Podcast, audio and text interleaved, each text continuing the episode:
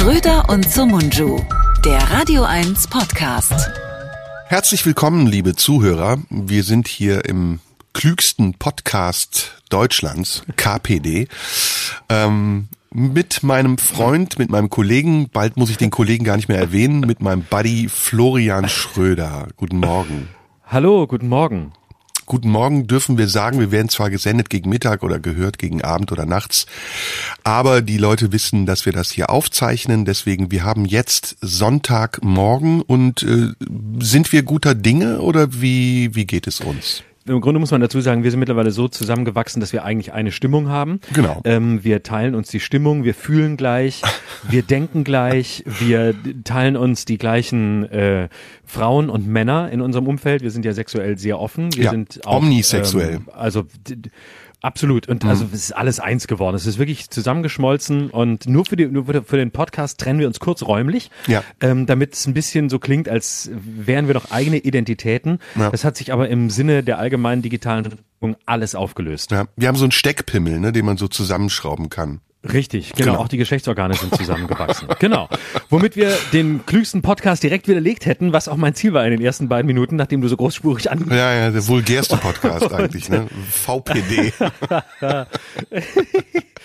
Genau. Was für ein schöner Wir Anfang. sind im Grunde, wir sind, wir sind im Grunde, wir sind im Grunde ähm, äh, nach allen Seiten offen. Und das wollen wir auch gleich als Einladung verstanden wissen für alle, die auch mal mitmachen wollen. Bitte schreibt uns direkt Nachrichten über alle Kanäle, die euch zur Verfügung stehen. Ich zum Beispiel bin überall, Twitter, Facebook, Instagram.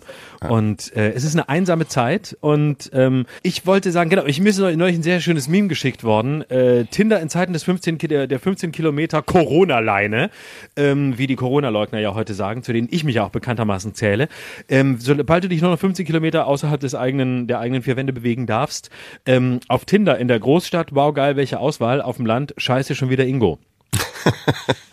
Sehr, sehr gut. Sehr gut. Guter Einstiegsjoke. Habe ich, ist, oder es ist mir zugeschickt worden, habe ich, weiß, ich weiß die Quelle gar nicht, habe ich irgendwie so, so ein alter WhatsApp-Witz, mit dem ich dachte, mal einsteigen steigen zu können, bevor wir natürlich sofort ähm, gnadenlos niveauvoll werden. Ich möchte mit dir sprechen über deine verlorene Wette, und zwar äh, hinsichtlich des CDU-Vorsitzes und des CDU-Parteitags. Also nicht nur über die Wette, sondern äh, ich möchte nicht unangenehm gleich anfangen für dich, sondern erstmal über den CDU-Parteitag reden, den neuen Vorsitzenden, den Fast-Vorsitzenden und darüber, dass du ja tatsächlich falsch gelegen hast. Du darfst, jetzt, du darfst dich jetzt entscheiden, womit wir einsteigen. Mit der Tatsache, dass du eine Wette verloren hast, nämlich dass Friedrich Merz der neue Vorsitzende wird, oder ob wir einfach mal drüber reden wollen, wie großartig komisch dieser ganze Parteitag war. Ich habe wirklich gestern den ganzen Tag vor Phoenix gesessen und ähm, es war für mich wirklich Binge-Watching. Es war besser als jede Serie bei Netflix gerade. Ja, fand ich auch. Ähm, ja, müssen wir mal überlegen. Also erstmal muss ich wissen, was der Wetteinsatz war. Ich erinnere mich nämlich nicht mehr. Ähm, ich Im hoffe, Zweifel Wein. Naja, du hast es richtig vorausgesehen. Nee, du warst, glaube ich, liegst auch falsch, oder? Oder lagst falsch? Hast du nicht Söder? Nee, Söder Ich kann ja nicht CDU-Vorsitzender werden, Kanzlerkandidat. Nee, nee, nee. Äh, Genau, nee, ich habe gesagt, Laschet wird auf jeden Fall äh, Parteivorsitzender und ähm, ich Kanzlerkandidat habe ich glaube habe ich gesagt, dass Jens Spahn Kanzlerkandidat wird? Das nehme ich komplett zurück. Also das, das, äh, also wir können jetzt heute noch mal neu wetten, wer Kanzlerkandidat wird. Und ähm, ich glaube, es ist nicht so einfach, wie es jetzt viele glauben, nämlich dass jetzt klar ist, dass Söder Kanzlerkandidat wird. Es kann sein. Auf der anderen Seite ähm, hat Laschet natürlich jetzt als Vorsitzender erstmal zunächst die Zügel in der Hand. Er wird in den Umfragen nach oben gehen. Er wird ähm, jetzt die nächsten Monate darauf achten, dass alles äh, zu seinen Vorzeilen läuft. Diesen, diesen Pyrrhus-Sieg, Mhm. den, den gönn ich dir jetzt erstmal. Ähm, noch ist nicht aller Tage Abend, sage ich dazu. Ich glaube, Ja. also um deine Frage erstmal zu beantworten, ja, Asche auf mein Haupt. Ich habe wirklich gedacht, ähm, ähm, März macht es und es war jetzt auch nicht wirklich unwahrscheinlich, war ja auch ein knapper Sieg für Laschet. Ähm, ich fand auch, ich habe die Veranstaltung auch geguckt, äh, habe sie schwer ausgehalten weil ich nicht verstanden habe, warum dieser große Raum leer war. Also warum, warum geht man nicht, warum muss das so bombastisch sein? Warum konnte das nicht kleiner gehalten werden? Das wäre doch gerade angesichts äh, der Einschränkung, die wir alle in Kauf nehmen müssen, auch ein Signal gewesen an die Wählerinnen und Wähler, dass man sagt, guck mal, auch wir schränken uns ein. Aber nein, das Ganze musste bombastisch sein. Es musste, es wirkte ein bisschen so wie die Brücke auf dem Raumschiff Enterprise.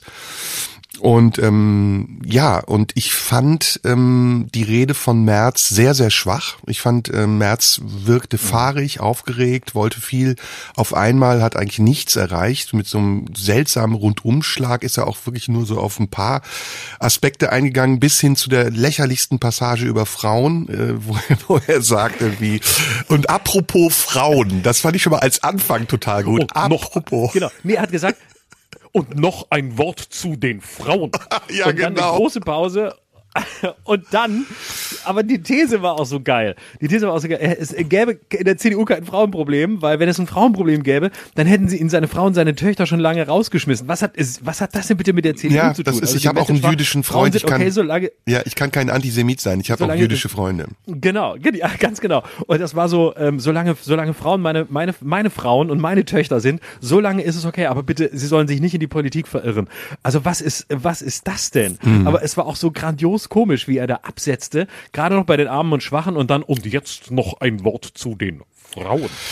Ja, und Und wie ähm, zu so einer Minderheit. Und jetzt übrigens auch über die will ich mal sprechen. Über die paar Leute, die sollen bei mir auch bedacht werden, auch wenn sie nur zwei Prozent der Bevölkerung ausmachen. Ja, war, das war alles sehr berechenbar und ähm, durchschaubar. Und ich kann Friedrich Merz irgendwie auch nicht ernst nehmen, äh, seitdem die Titanic ihn Fotzenfritz nennt und er mit dieser komischen Frisur auch immer, wo dann dieser Bommel da vorne auf der Stirn noch ist. Ähm, ich war nicht enttäuscht. Ich Die hätte, Friseure haben zu, die Friseure haben zu. ja, ja, gut. Sonst wäre der längst weg. Ja, aber mit der Frisur kannst du auch mit einem normalen Rasierapparat umgehen. Äh, also das ist heutzutage kein Problem mehr. Ich kenne mich da übrigens gut aus. Ähm, naja, also ich war enttäuscht. Ich habe jetzt nicht besonders viel erwartet und auch nicht mir was erhofft davon. Ich bin auch sehr froh, dass Merz nicht CDU-Vorsitzender geworden ist. Ähm, Röttgen hätte ich mehr zugetraut. Ich fand Röttgens Rede auch nicht gut. Ich fand sie sehr gestelzt und sehr bemüht. Also auch, äh, ich lade sie ein. So fängt man keine Rede an. Also irgendwie, äh, wozu, warum, weshalb jetzt und nicht vorher. Und dann ähm, fuhr er auch sein Programm ab und ich hatte das Gefühl, ihm war auch schon bewusst, dass er Außenseiter ist. Und ja, Laschet, beste Wahl aus einer sehr schlechten Auswahl, würde ich mal sagen. Ähm, uncharismatischer als Kramp-Karrenbauer kann man nicht mehr sein. Und ähm, ich habe danach direkt, äh, weil ich mir die Überdosis geben wollte, ähm, ARD, ich stelle mich geguckt. In der Sendung hat Laschet ja auch ziemlich schnell klar gemacht, dass er Anspruch auf die äh, Kanzlerkandidatur stellt. Und deswegen hm, meine Prognose, hm, er wird es auf jeden Fall versuchen. Und ich wage mich jetzt mal wieder weit voraus, er wird es auch machen. Er wird auch Kanzlerkandidat werden. Okay. Ich, ich äh, kann dem total viel abgewinnen. Äh, Ich fürchte das auch, ähm, dass er das wird. Aber es ist, da, ich, da es eine 50-50 Chance ist und ich Söder das auch als erstem äh, CSU-Ministerpräsidenten seit langem äh, mal wieder äh, nicht nur der CDU, dass sie sich breitschlagen lässt, ihn das machen zu lassen, sondern auch, dass er es will und dass er es sogar schaffen könnte, ähm, halte ich jetzt einfach dagegen, weil ich, ich sag jetzt, Söder wird Kanzlerkandidat. Ich glaube fast, du wirst recht haben mit Laschet, weil der einfach jetzt als erster am Zug ist. Aber ähm, ich, ich lege mich jetzt mal auf Söder fest, einfach um, um dagegen zu halten. Ich habe gerade so einen Gedanken gehabt, so eine ähm, Horrorvorstellung. Was wäre eigentlich damals passiert, wenn Stoiber Kanzler geworden wäre? Hm, wo wären wir heute? Das wäre, das wäre sehr, sehr lustig geworden auf jeden Fall. Ich, äh, ich weiß, ich weiß es nicht, äh, keine Ahnung. Aber ähm, das Land sähe anders aus. Auf Glaube ich auch. Also pass auf, wir, wir Überall würden sehr schnelle Züge zu irgendwelchen Flughäfen fahren. das war jetzt der Pre-Opener sozusagen zu unserem wunderbaren Podcast. Ähm, ich hatte nämlich auch noch ein Thema und den wollte ich als Pre-Pre-Opener bringen. Und zwar das Thema Pünktlichkeit.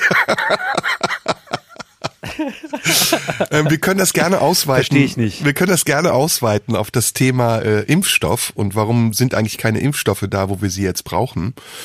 Ähm, bist du bist du jemand, der Wert auf Pünktlichkeit legt? Frage ich mal als Hintergrundwissender. Ich bin sehr erpicht drauf, pünktlich zu sein. Und zwar mir ist sehr wichtig, dass andere pünktlich Genau. sind, damit ich dann umso unpünktlicher sein kann. Ähm, Also mir ist die Pünktlichkeit bei anderen sehr wichtig. Bei mir selber geht's so. Also ich bin, mein Toleranzbereich mir gegenüber ist wahnsinnig groß, anderen gegenüber aber nicht so. Und das ist ein wichtiger USP, wenn man heute zu den woken Leuten gehören will. Absolute Empfindlichkeit sich selbst gegenüber, ganz große Toleranz sich selbst gegenüber, geradezu Sentimentalität sich selbst gegenüber, bei maximaler Intoleranz und Empörung allen anderen gegenüber, die nicht so sind wie man selbst und die sich das rausnehmen, was man sich permanent selbst rausnimmt. Ja, das ist ja eine Betriebsanleitung äh, in Zeiten von Corona, wie man sich verhalten soll. Das kann ich gut verstehen. Genau. Ähm, Pünktlichkeit. Bist du da, ähm, ähm, ist das für dich eine Tugend oder eine Marotte? Äh, das ist für mich äh, eine, Tugend, eine tugendhafte Marotte. Mhm. Es ist beides. Ich finde Pünktlichkeit total gut und ich bin zum Beispiel, wenn es äh, jetzt mal ohne Witz, ich bin, ich neige sehr zur Unpünktlichkeit. Ähm, also äh, so, ich bin immer so in so einem in so einem Grenzbereich. 15, 20 Minuten ist oft bei mir ganz schlimm und äh, das ist, ich kämpfe da wirklich gegen an und weil, aber ich habe oft so eine so eine falsche so eine falsche Zeiteinschätzung, wenn es wenn es dann drauf ankommt ähm, und dann bin ich immer zu spät. Aber äh, es ist jetzt nicht so krass. Also ich bin nicht so Nee, auch im Alltag nee. nicht. Ich bin nicht so, dass ich jetzt irgendwie, dass ich jetzt wirklich Leute versetze, nicht komme, nicht absage. Das mache ich überhaupt nicht. Bei mir ist es wirklich so, ähm, wie man an der Uni so so ein bisschen äh, immer so sagt, das akademische Viertel. Also da bin ich, da bin ich äh, sehr, da bin ich sehr ähm, tolerant mir selbst gegenüber, aber äh, tatsächlich auch anderen gegenüber. Also ich bin, weil ich selbst häufig so bin, sage ich dann auch, ja, ein bisschen später kommt, egal. Dann sitze ich halt irgendwie, äh, warte so lange und und äh, krabbel auf dem Handy rum und mache noch irgendwas und lese noch mal irgendwie was, bei- was bei Spiegel Online gerade ganz oben steht. Also ich bin da anderen gegenüber äh, ohne Ironie genauso tolerant, wie ich es mir wünsche, dass andere es mir gegenüber. Hm. Abschlussfrage, ist das äh, eher Respektlosigkeit äh, oder ist es ein mit sich selbst beschäftigt sein? Weltfremdheit? Ich glaube, es, ist- es, kommt sehr auf die Leute an, aber äh, bei vielen ist es Weltfremdheit. Und ich, ähm, ich finde, man spürt es sehr genau, ob es dann auch jemandem leid tut, ob es jemand wahrnimmt, dass er unpünktlich ist, ob er es sieht und ob er auch den anderen darin wahrnimmt oder ob er einfach sagt, ja, tut mir leid, ich bin halt leider so wichtig, äh, ich kann nicht pünktlich sein. Also wenn es Weltfremdheit ist, habe ich da eine noch größere Toleranzschwelle, als wenn ich den Eindruck habe, dass es jemand macht, einfach weil er, ähm, weil, weil er sich, weil er einfach glaubt, dass es zu seiner Größe gehört, dass auf ihn gewartet wird. Das finde ich dann ziemlich, äh, das finde ich dann ziemlich widerlich. Damit, da, da hört dann auch, da schränkt sich dann auch meine Toleranz schnell ein. Ja, ja. Und du, du, du verbringst ja sozusagen meine Zeit. Also du verbrauchst meine Zeit. Genau. Ich habe damit gar kein Problem. Du bist auch nicht wirklich unpünktlich. Ich kenne viel schlimmere Menschen, die, die noch viel unpünktlicher sind. Aber man wartet ja und es vergeht ja Lebenszeit, die man für den anderen sozusagen verbringt, damit, dass man nichts tun kann. Man könnte viele sinnvolle Dinge tun. Ähm, ich finde, auch wie du das sagst, also wenn es auf eine Egozentrik basiert, dann ist es respektlos. Wenn es auf eine Verpeiltheit basiert, ist es aber auch nicht weniger schlimm, weil man muss sich ja auch für andere Dinge äh, Gedanken machen, die man erledigen muss. Und da klappt's dann ja auch. Also wenn du die Tagesschau zum Beispiel einschaltest, bist du selten eine Viertelstunde zu spät. Dann hast du sie nämlich verpasst. Deswegen sind Mediatheken erfunden worden für Leute wie mich. Okay, Pre-Pre-Open haben wir auch hinbekommen. Äh, lass uns reden. Ver, verpeilte Leute wie mich. lass uns, lass uns reden über die Themen. Wir haben schon angefangen mit CDU-Vorsitz. Ähm, glaubst du, das wird ein Thema sein, das uns über das ganze Jahr hin beschäftigen wird? Oder glaubst du, das ist jetzt damit durch? Der CDU-Vorsitz, der wird uns beschäftigen. Äh, Der wird uns, also das, äh, da bin ich absolut überzeugt. Das wird, das wird immer wieder, das wird immer wieder auftauchen. Friedrich Merz wird immer wieder von der Seite dazwischen grätschen. Ähm, jetzt, wo er nicht Wirtschaftsminister werden kann, wie er dachte, dass natürlich Was jetzt war das denn, bitteschön? warten. Wo ich auch dachte, wie geil. Ey, der, pass mal auf. Das war ja wie Prinzip Günther Netzer, der sich selbst einwechselt, ne? Das war, das war Günther Ja. Netzer, der sich selbst einwechselt. Genau. Und ich dachte, Junge, du als wirklich Oberwirtschaftsliberaler, du solltest doch wenigstens den Wirtschaftsliberalismus verstanden haben. Und der Grundsatz des Wirtschaftsliberalismus lautet, Leistung muss sich wieder lohnen und nicht scheitern. Und wenn du scheiterst, dann hast du nicht Anspruch auf ein Ministeramt. Selbst wenn du gewonnen hättest, heißt das nicht, dass du rückwirkend zum 1. Februar 2020 Bundeskanzler werden kannst, wie du es vielleicht glaubst. Auch diese völlige Hybris, auch diese, dieses, dieser, dieser Glaube, ich habe nichts gewonnen in meinem Leben, ich habe keine Wahl gewonnen, ich bin überhaupt eine Nullnummer in der Politik. Ich war mal irgendwie Fraktionsvorsitzender, bevor mich die alte Merkel damals abgesetzt hat, 2005. Zu Recht. Aber das höchste Staatsamt wartet auf mich. Was ist denn das bitte für ein, für ein, für ein Selbstverständnis? Vielleicht haben ihm seine Töchter das gesagt. Oder, oder seine Frau. Aber ich glaube, die hört er nicht, außer sie bügelt seine Hemden. Mm, genau, genau. Ja, der hat sich da wirklich um Kopf und Kragen geredet, auch mit der Reaktion. Ich finde auch mit der Reaktion übrigens seiner Anhänger auf den äh, angeblichen Fauxpas von Jens Spahn. Ähm, das war ja keine Fragerunde, sondern das war eine, eine, ein Statement, was abgegeben werden konnte, in welcher Form auch immer. Jeder wusste, dass Spahn zum Team von Laschet gehört. Und sich dann so im Nachhinein aufzuregen und das zu skandalisieren, äh, sprach auch ein bisschen für die fehlende, für den fehlenden Realitätssinn des Märzlagers. Äh, der hat sich da wirklich mehr ausgerechnet, glaube ich. Und dass er dann noch mit diesem Vorschlag kommt, wo überhaupt nicht zur Debatte steht, weder eine Kabinettsumbildung sonst noch irgendwie, dass Altmaier weggekickt werden soll und sagt, ja, ich, ich mach das mit dem Wirtschaftsminister und zwar ungefragt das hat ihn, glaube ich, nochmal richtig in den Keller gebracht. Und äh, wir können hoffen, so wie bei Donald Trump, dass er nicht in ein paar Jahren wieder auftaucht und es nochmal versucht. Mit, der kommt mit Sicherheit wieder. Mit sich, aber und es ist wirklich in den letzten Tagen äh, erstaunlich gewesen, äh, dass er, man, man hatte den Eindruck, äh, der hat wirklich in natürlich sehr abgeschwächten Zügen, aber der hat, der hat was vom deutschen Trump. Jetzt ohne Witz. Also der kann überhaupt nicht verlieren. Der kann, für den sind Niederlagen nicht vorgesehen, genau wie für Trump. Ich glaube, nur daher kam auch dieser Move sofort Wirtschaft Wirtschaftsminister werden zu wollen, ähm, weil der einfach, der, der geht, der denkt, er ist einfach auf dem Gewinnerticket. Und wenn er das eine nicht schafft, dann, dann schafft er das andere. Er hat auf jeden Fall, feststeht, er hat auf jeden Fall, wie Julian Reichelt in der Bilddoku immer sagt, den Front Row Seat in der Geschichte verdient. Und das ist einfach sein, sein Bewusstsein, der, der, der kennt keine Niederlagen, das kommt auch in seinem System gar nicht vor. Und auch diese, diese Haltung, ich, äh, ich bin einfach, ich trete wieder an, ich mache es auch wieder, weil die Welt hat auf mich gewartet. Und das Problem bin nicht nicht ich, der mal verstehen muss, dass die Welt eben nicht auf mich wartet, sondern das Problem ist die Welt, die noch nicht verstanden hat, wie lange sie schon auf mich wartet. Also sozusagen, weißt du, das, die, mhm. das Apple-Prinzip. Die Welt weiß einfach noch nicht, dass sie das iPhone braucht. So, so mhm. ist Friedrich Merz. Die Welt weiß noch nicht, dass ich sie erlösen werde. Und auch die Skandalisierung von Jens Spahn ist natürlich typisch, nämlich sofort so eine, so eine Mischung aus Helden- und Opfergeschichte aus sich selbst zu kreieren. Eigentlich bin ich der Held, aber dann kommt natürlich noch Jens Spahn. Da bin ich jetzt also wirklich Opfer. Also wenn das nicht gewesen wäre, hätte ich wesentlich besser abgeschnitten. Ganz abgesehen davon, dass ich den Spahn-Move auch unter aller Sau finde. Aber ähm, das heißt, ist natürlich kein Grund fürs Gegenlager und auch für Merz so zu tun, als äh, müsste man jetzt da quasi so eine Dolchstoßlegende draus machen. Mhm. Ähm ich habe die Frage eben gestellt, weil ich selbst darüber nachgedacht habe auch, ähm, was passiert jetzt mit der CDU? Die, ähm, die Kanzlerin wird, wenn sie weg ist, ein großes Vakuum hinterlassen. Ähm, alle ihre ehemaligen äh, Gegner und Widersprecher, Roland Koch, ähm, jetzt auch wieder Röttgen, Merz, ähm, Wulff, äh, alle die es mal gab, sind weg. Stoiber ist zu alt. Und ich glaube, dass in der CDU, die zwar äh, machtfähig bleiben wird, auf jeden Fall wird sie die Wahl gewinnen als stärkste Partei, ähm, dass in der CDU wieder Grabenkämpfe aufbrechen werden. Und ähm, das zeichnete sich ja jetzt auch schon ab. Ich glaube, März ähm, wird trotz dieser katastrophalen Niederlage, auch wenn sie knapp war, nicht klein beigeben.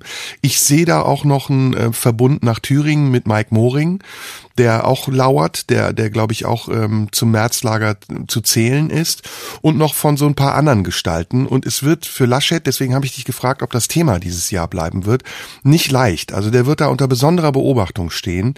Und ähm, gerade auch wenn es um die Kanzlerkandidatur geht, wird er geschwächt werden äh, durch, durch Teile der CSU oder vielleicht durch die gesamte CSU, die natürlich ihren Kandidaten stärken wird. Und dann wird jeder Fehltritt, gerade in dieser schweren Zeit, in dieser Corona-Krise, den sich ähm, Laschet Laschet leisten wird, und er hat sich ja auch schon Fehltritte geleistet während der Corona-Pandemie, wird begutachtet und beäugt werden. Und dann brennt ganz schnell, ganz schnell eine Diskussion auf, dann bricht ganz schnell eine Diskussion auf, in der die Frage gestellt wird, ist das der richtige Mann? Heutzutage werden ja solche Entscheidungen auch wieder schnell revidiert, in Frage gestellt. Parteivorsitzenden, das weiß man von der SPD, die kommen und gehen. Und irgendwie habe ich das Gefühl, meine Prognose, die CDU steuert nach Merkel auf sehr unsichere Zeiten zu. Also ich denke, dass Laschet das Problem hat, dass er März einbeziehen muss, weil die Anhängerschaft doch ziemlich groß ist, wie man ja auch in der Stichwahl hat. Zwar sind viele aus dem Röttgen-Lager eindeutig zu Laschet drüber äh, gewechselt, aber es war ja wirklich ein sehr knapper Sieg. Das heißt, die Unterstützung derer, die sagen, wir müssen wieder eine konservativere, eine wertkonservativere und wirtschaftsliberalere Partei werden. Also wir müssen wieder quasi zurück, mehr zurück zu den 80ern, allein schon um die AfD einzuhegen einen ganz großen Irrweg halte, aber man kann der Meinung natürlich sein und ich glaube, dass die, dass das Lager derer, die das in März personifiziert sehen, nämlich einen konservativeren Weg, das Lager ist groß, das heißt, Laschet wird gezwungen sein, in irgendeiner Form März einzubinden und zwar an prominenter Stelle. Und ähm, da muss ich sagen, da habe ich schon jetzt mit mit Laschet, weil wenn du so eine lose Kanone an Bord hast, die ähm, die absolut nicht berechenbar ist und ähm, die aber trotzdem irgendeine Rolle braucht, dann wird das für Unruhe sorgen. Und das führt zu, zu der These, die ja ähm, vor einiger Zeit schon mal formuliert wurde, die ich für gar nicht so falsch halte.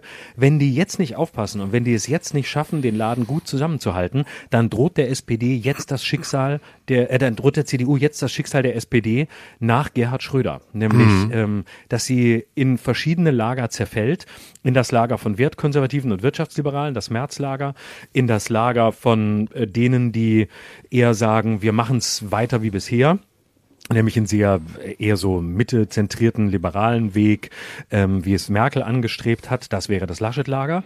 Oder eben ein drittes Lager, das vielleicht das kleinste ist, aber das auch da ist. Und das ist so das, was äh, sich hinter Röttgen versammelt hat, nämlich so ein äh, ökoliberales Lager, das versucht, sich möglichst schnell nicht nur mit den Grünen zusammenzutun, unter dem Aspekt, wir können jetzt nicht anders, weil die so stark sind, sondern äh, eine, eine konservative Partei zu sein, die auf Augenhöhe auch inhaltlich mit den Grünen verhandelt und nicht als die konservative Alternative zu den Grünen gilt. Ich glaube, dass das dritte das kleinste Lager ist, aber dass diese Partei in die Luft gehen kann und ähnlich wie die SPD sich selbst marginalisieren kann, wenn Laschet den Laden nicht zusammenhält, das halte ich nicht für ausgeschlossen. Mhm.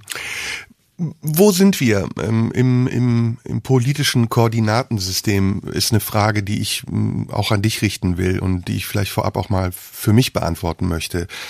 Ähm, ich glaube, man kann nicht mehr das alte, äh, die alte Sicht auf unsere politischen Verhältnisse anwenden, äh, wenn man von der CDU als rechtskonservative Partei spricht oder von der SPD als Arbeiterpartei spricht. Ich glaube, da hat sich wirklich in den letzten äh, 20, 30 Jahren vieles verändert. Und ähm, das Dilemma, das die CDU hat, ist, dass sie so weit in die Mitte gerückt ist, dass sie natürlich am rechten Rand Platz frei gemacht hat. Und du siehst in allen Statements, auch jetzt von Laschet und auch von Merz, dass die CDU sehr darum bemüht ist, sich abzugrenzen und gleichzeitig aber im Zwiespalt steht, äh, diese Wählerstimmen auch wieder zu sich zurückzuholen. Also die, die, die konservativen Kräfte, die es in der AfD ja noch gibt, wieder für sich zu gewinnen und auch dann wiederum weiter nach rechts zu rücken aber eben diesen stabilen Platz, den sie sich in der Mitte erarbeitet hat, der sie an der Macht gehalten hat, zu behalten. Und das wird spannend, weil wenn die Konstellation, so wie wir beide, glaube ich, ja auch vermuten, so sein wird, dass die Grünen äh, vielleicht die SPD sogar überholen oder mindestens ein ernstzunehmender Koalitionspartner sind, dann muss die CDU sich entscheiden und wenn sie sich für die Grünen entscheidet, und es wird eben aus meiner Sicht keine andere Alternative bleiben, dann wird sie noch weiter in die Mitte rücken und dann wird am rechten Rand noch mehr Platz frei werden und das wird der AfD in die Karten spielen. Ähm, die FDP, über die wir letztes Mal gesprochen haben, scheint unseren Podcast zu hören. Lindner war in dieser Woche bemerkenswert aktiv und hat äh, offensichtlich ja, hat offensichtlich die Chance wahrgenommen, das zu tun, was wir ihm vorgeschlagen haben. Äh, eigentlich ziemlich exakt sogar, dass er jetzt sagt, wir brauchen eine parlamentarische Debatte vor dem Mega-Lockdown. Das hätten wir ihm eigentlich ins Ohr flüstern können. Ähm, haben wir doch auch getan. Ja, haben wir getan. Und ich sehe, ja. Also das ist die FDP, wo sie jetzt gerade steht, sucht händeringend nach einer Position, mit der sie sich wieder Gehör verschaffen kann und auch Platz in diesem Koordinatensystem.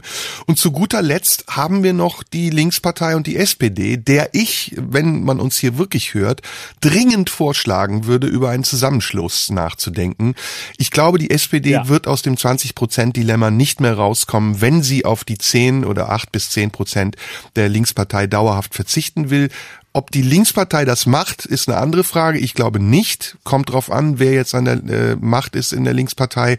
Die Generation um Wagenknecht äh, ähm, ist ja raus. Bartsch ist noch da, wird, glaube ich, der starke Mann der Linkspartei werden. Bei der Bundestagswahl ist auch koalitionsfähig beziehungsweise äh, kooperationsfähig mit der SPD. Aber da, glaube ich, wird noch lange Zeit vergehen, bis die SPD als Partei wieder auf Augenhöhe ist, als Volkspartei mit der CDU, geschweige denn mit den Grünen, die ja jetzt sozusagen die neue Volkspartei Partei sind. Genau. Und ähm, das ist ja auch die, die, sagen wir mal, die aktuelle Situation.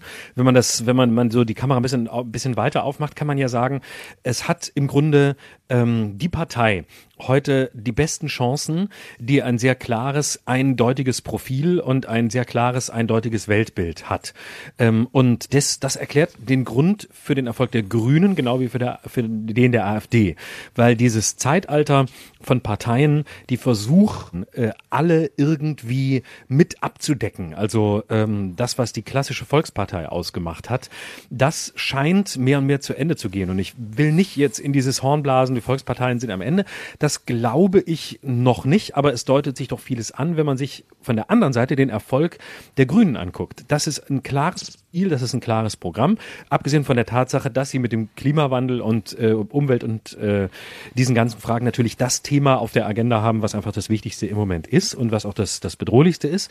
Ähm, das ist auf der, auf der einen Seite die Partei, die Erfolg hat, weil sie klar ist, weil sie dieses klare Profil hat und alle anderen Themen mit abdecken kann, aber sie sind eben eher im Hintergrund. Aber der Wähler weiß oder die Wählerin, wenn ich die Grünen wähle, ist das das Thema und das ist auch mein Anliegen und deshalb wähle ich die und dazu machen sie noch eine ganz gute äh, Renten- oder Sozialpolitik, damit kann ich auch umgehen. Und auf der anderen Seite ist es die AfD, die sagt, ähm, äh, wir haben äh, das Problem, dass wir äh, hier übervölkert werden. Es droht der Bevölkerungsaustausch, der der Islamist kommt und äh, der Terrorist kommt und die die ganzen Mörder kommen von irgendwo. Die Fremden sind die Bösen.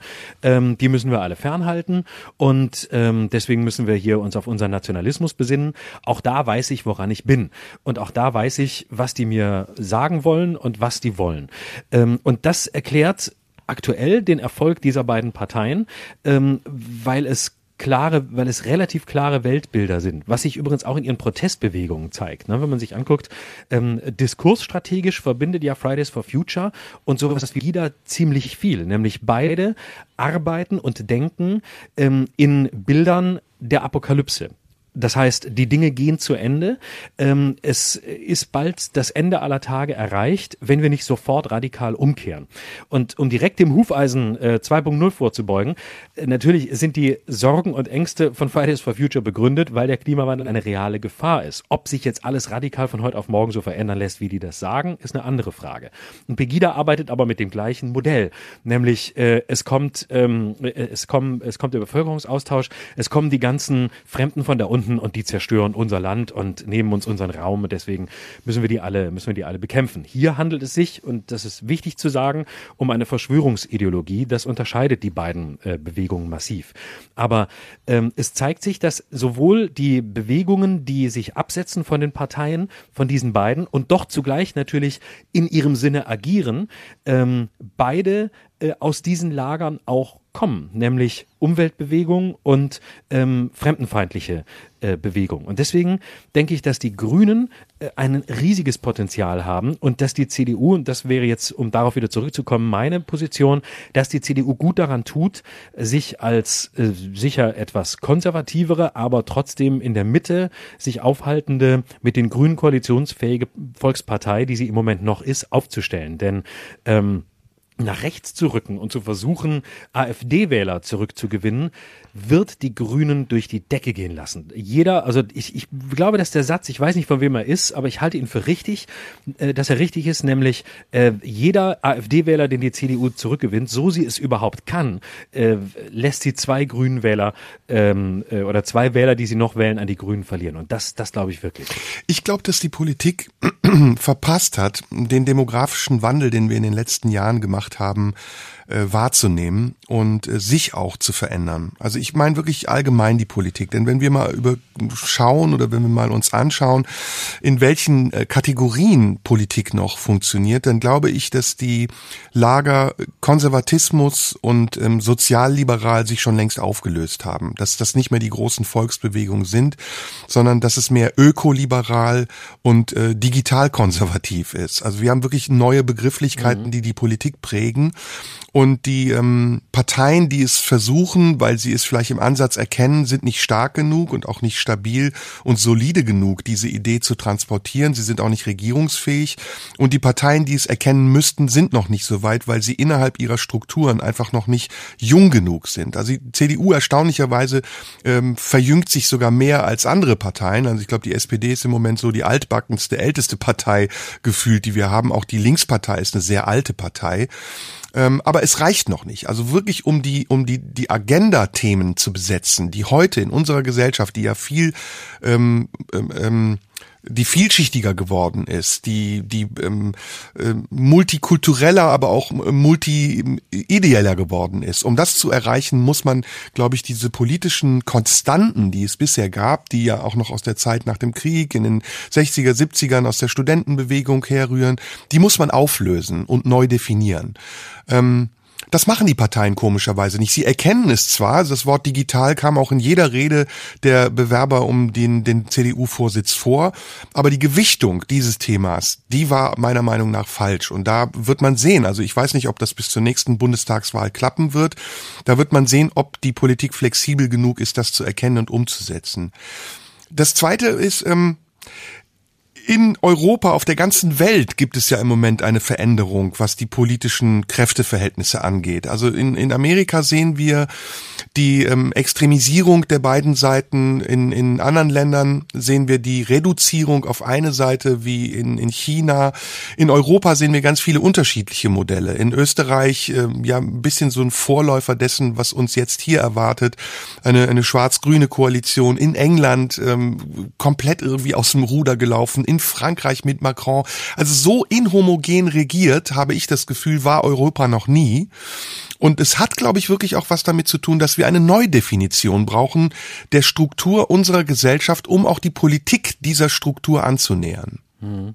Ja, die die Struktur der Gesellschaft und die ähm, die Erfahrungen, die Einzelne in dieser Gesellschaft machen, scheinen im Moment, äh, wenn ich es richtig sehe, ähm, bedeutend weiter zu sein, als es die Politik ist, die sich noch immer in so alten Grabenkämpfen und so alten äh, äh, Strukturen aufhält und sich irgendwie auch mit ihnen begnügt. Na, also ähm, wer wird welcher Vorsitzender, wer wird wie äh, Kanzlerkandidat und äh, ähm, äh, an, äh, gleichzeitig sieht man die Welt in ganz andere äh, in ganz andere Bewegungen und in ganz andere Territorien sich sich aufteilen. Ähm, ganze ganze Länder gehen in Richtung Autoritarismus, ganze Weltgegenden verschreiben sich dem Autoritarismus und ähm, dann wird Digitalisierung gerufen, aber es ist noch nicht mal ähm, der Ansatz da, äh, die Welt als Weltstaat auch nur zu begreifen und von da aus zu handeln. Hm. Und damit ähm, sind wir bei einem Thema, was ich auch mit dir besprechen will.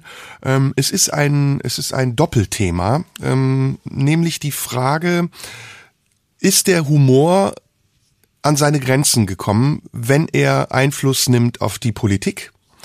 Und ähm, kann man überhaupt noch Politik machen, ohne dass man sich an die Gepflogenheiten und die wirklich strenger gewordenen Gesetze einer Gesellschaft hält, die mittlerweile nicht nur im Gespräch stattfindet, äh, vis-à-vis, -vis, sondern die eben auch zu großen Teilen im Internet wirkt. Ähm, ich möchte auf diese Geschichte zurückkommen, die letzte Woche passiert ist, nämlich mit Martin Sonneborn und Nico Semsrott, der Partei Die Partei, mhm. und der Frage, der prinzipiellen Frage, ähm, hat es sich ausgelacht? Ist das, ist das noch ein adäquates Mittel, um auf was auch immer aufmerksam zu machen? Hat sich die Idee, die Martin Sonneborn hatte oder die viele Künstler, wir ja unter anderem haben das hier auch besprochen, hatten von einem Einfluss, den Kultur, Kabarett, Satire auf Politik haben kann? Hat sich diese Idee erledigt? Ist der Höhepunkt vorbei? Müssen wir zurück zu einer neuen Ernsthaftigkeit? Oder ähm, ist das ein falscher Eindruck, den man hat, weil man sich vielleicht selbst zu sehr in einer Blase befindet? Also zunächst mal ähm, muss man, glaube ich, nochmal den, den Zusammenhang äh, erklären, für die, das, die das nicht mitbekommen haben.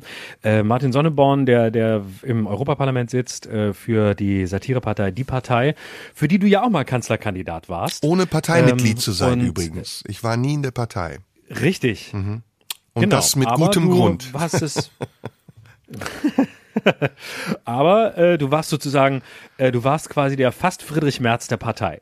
Naja, ich war ja der Steigbügelhalter für ähm, das, was später passiert ist. Wir haben bei der Bundestagswahl sage und schreibe ähm, 7,2 Prozent in meinem Wahlbezirk gehabt und wir hatten insgesamt eine Million Wähler. Also das ist schon äh, mhm. auch ein Grund für mich gewesen, ja. damals äh, Martin Sonneborn zu sagen, du, jetzt wird's langsam ernst. Ähm, das, was wir vielleicht anfangs spaßig meinten, das wird immer mehr zur Verantwortung und das ist ja jetzt auch passiert. Mhm. Das hat ja auch zum Dissens zwischen Martin Sonneborn und Nico Semsrott geführt. Genau, und, und äh, Martin Sonneborn hat, ich glaube, bei Facebook äh, einen, einen Witz gemacht, ähm, der äh, sich, äh, wenn ich es richtig weiß und korrigiere mich, wenn ich es nicht komplett richtig sage, der sich irgendwie bezogen hat auf den Handelskrieg USA-China und hat äh, irgendwie aus der chinesischen Perspektive so einen Post gemacht, ähm, äh, gute Wünsche, gute Flug und irgendwie sowas und hat äh, den, den chinesischen ähm, Akzent oder das, das chinesische Idiom quasi ähm, parodiert ähm, in diesem in diesem Gag. Und äh, das äh, wiederum er hat ein äh, T-Shirt an, ne? Als äh, ein T-Shirt war so richtig, mhm. genau. Genau. Und da stand irgendwie Güte Flüg und eben so alles, weil R und L verwechselt, alles, was so das, das klassische Stereotyp ist, wenn man im Humor sich über einen Chinesen oder eine Chinesin lustig macht. Und das wurde als rassistisch empfunden, als rassistischer Witz. Und daraufhin gab es ähm, Proteste im Internet und ähm, Nico Semsrott, der auch im äh, EU-Parlament bisher saß für die Partei, ist dann äh, ausgetre äh, ausgetreten aus, aus der Partei und zwar wie er in seinem Statement geschrieben hat, weniger wegen des Witzes selbst, den er auch nicht gut fand, aber da sagte er noch, ja, kann ja jeder machen, wie er will, ist halt Humor, sondern was er Martin Sonneborn vorgeworfen hat, war die aus seiner Sicht ähm, sehr privilegierte ähm, männliche weiße Haltung, sich mit dieser Kritik, äh, dass der, dass dieses T-Shirt oder der Witz rassistisch gewesen sei, überhaupt nicht auseinanderzusetzen, sondern das einfach so äh, zu ignorieren und zu sagen, ja Leute, ich mache hier halt Humor und wenn ihr es nicht versteht, habt ihr Pech gehabt. Und das war dann der Grund Grund, warum Nico Semsrott ausgetreten ist, weil er das, wie er selbst sagte, bei Martin Sonneborn schon häufiger erlebt habe. So, das war quasi die, die Vorgeschichte für die, die es nicht mitbekommen haben. Hm, ich würde jetzt mal gerne so. gemäß unseres ähm, Ethos, entschuldige, wenn ich dich kurz unterbreche, aber ich möchte es vorweg schicken, mhm.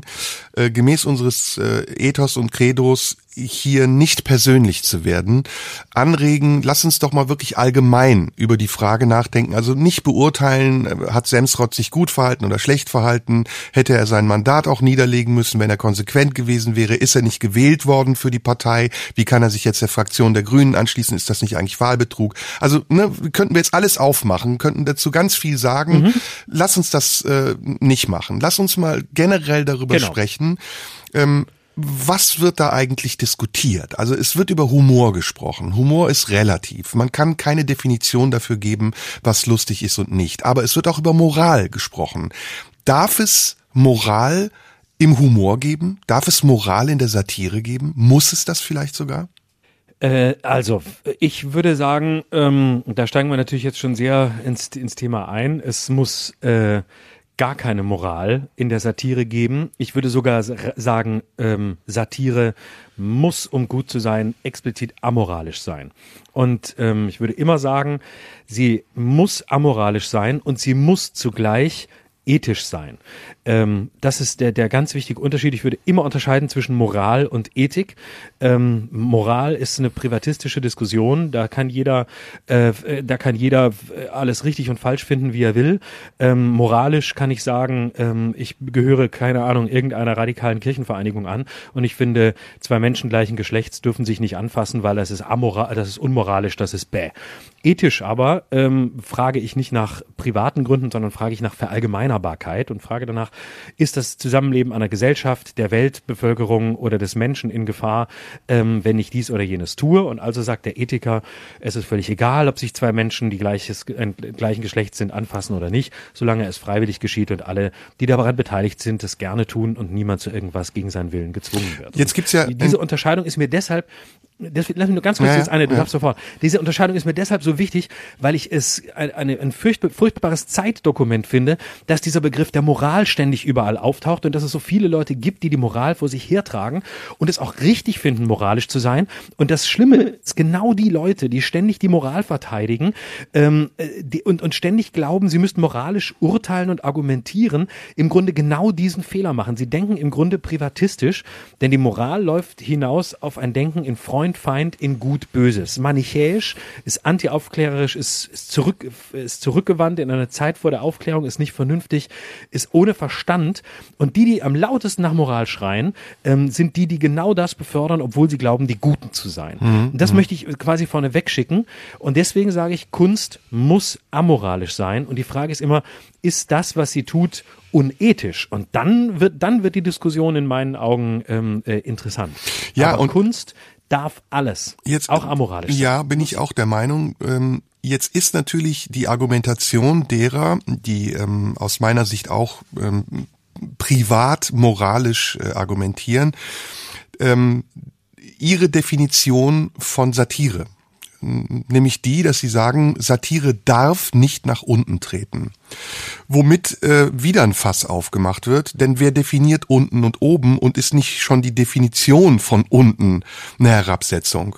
Also da, da müsste man mhm. eigentlich doch sagen, wir sind alle auf Augenhöhe und jeder darf über jeden Witze machen. Dann erst sind wir sozusagen gleich. Aber indem man sagt, nein, es gibt eine Gruppe von Leuten, die definieren wir, über die keine Witze gemacht werden darf. Und auch nicht das Argument, wenn sich jemand dadurch diskriminiert fühlt oder angegriffen fühlt, dann darf man es nicht, äh, zählt für mich nicht. Sondern diese Definition, die, die dann diese Leute machen, führt ja zu einer relativ klaren Eingrenzung der Möglichkeiten von, von Kunst und Satire. Und dann wird Satire zu einem, ja, zu einem äh, wirkungslosen Mittel. Dann, dann kannst du es komplett vergessen, weil Satire lebt ja von ihrem chimärischen Charakter. Also, dass sie beides ist. Sowohl verwechselbar als eine Aussage, die real sein könnte, äh, bewusst im Konjunktiv gesagt, als auch fiktiv, als eine Aussage, die bewusst überspitzt ist. Und jetzt kommt für mich die zentrale Frage man weiß doch, wer das sagt. Also warum enthebt man diese Sache komplett dem Kontext und äh, warum reißt man sie aus dem Kontext raus und sagt, egal wer es warum, wie, wann, wo sagt, dass er es sagt, reicht schon aus, um ihn es nicht sagen lassen zu dürfen oder es zu verurteilen als etwas, was man nicht sagen sollte. Und das ist eine, das ist eine erstaunlich unintellektuelle Debatte äh, und eine Vorgehensweise in einer Zeit, in der ich eigentlich erwarte, dass Menschen, gerade Menschen, die sich in solchen Medien rumtummeln, die sich ähm, haben verifizieren lassen als Journalisten, als äh, als Wissensmenschen, gerade dass die dann anfangen, das ja fast schon bewusst misszuverstehen und daraus etwas zu machen, was wie du richtig gesagt hast, ihrem eigenen privatistischen Moralanspruch gerecht wird, das finde ich seltsam und ich verstehe das nicht. Also wo ist dann der Anfang und wo ist das Ende? Wenn wir jetzt mal weiterdenken, müsste dann jede Karnevalsrede verboten werden. Es müssten Karnevalskostüme verboten werden. Es müsste wirklich alles überprüft werden auf den Gehalt an politischer Korrektheit.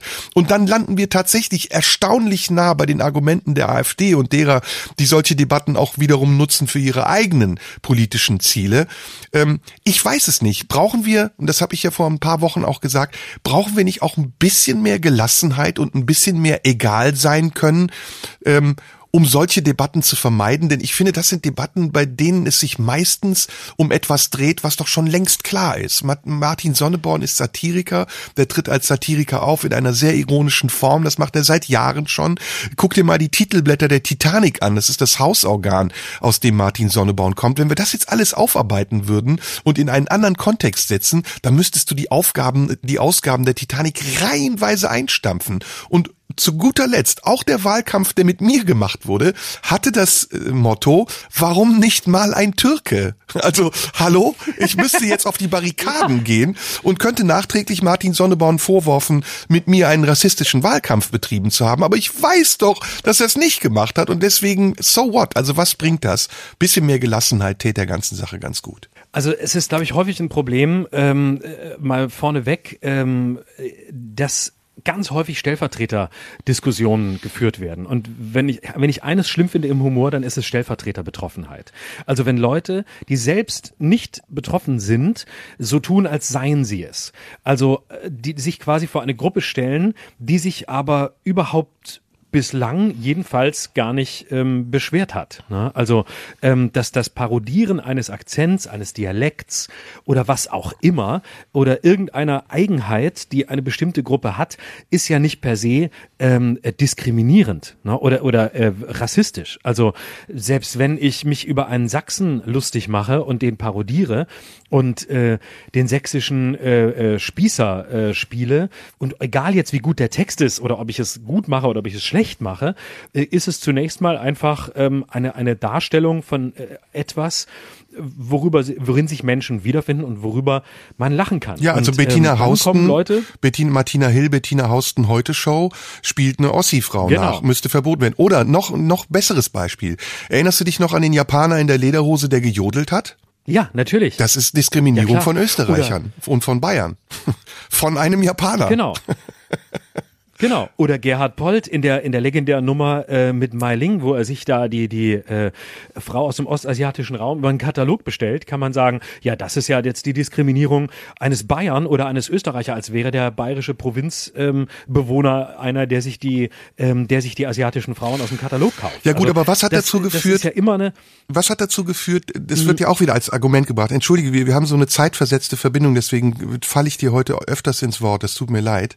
Aber führ das nachher noch aus, ich will nur kurz dazwischen fragen. Was hat dazu geführt, dass wir heute sagen, der Kontext ist anders? Also das ist ja auch ein Argument, was gelten darf, dass Leute sagen, das, was vor 30 Jahren noch gesagt wurde, das kann man so heute nicht mehr sagen.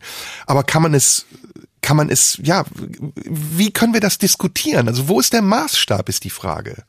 Also der Maßstab muss zum einen immer sein, ähm, wer ist derjenige, der sich ähm, äh, drüber ja drüber drüber aufregt. Also ist ein Mensch, wenn ich ich nehme jetzt mal bewusst das Beispiel, ähm, wenn ich einen Witz mache über einen äh, Menschen mit Behinderung. Aber ist das nicht auch Ähm, schon wieder, ist das nicht auch schon wieder diskriminierend, weil alle Behinderten sind ja nicht gleich.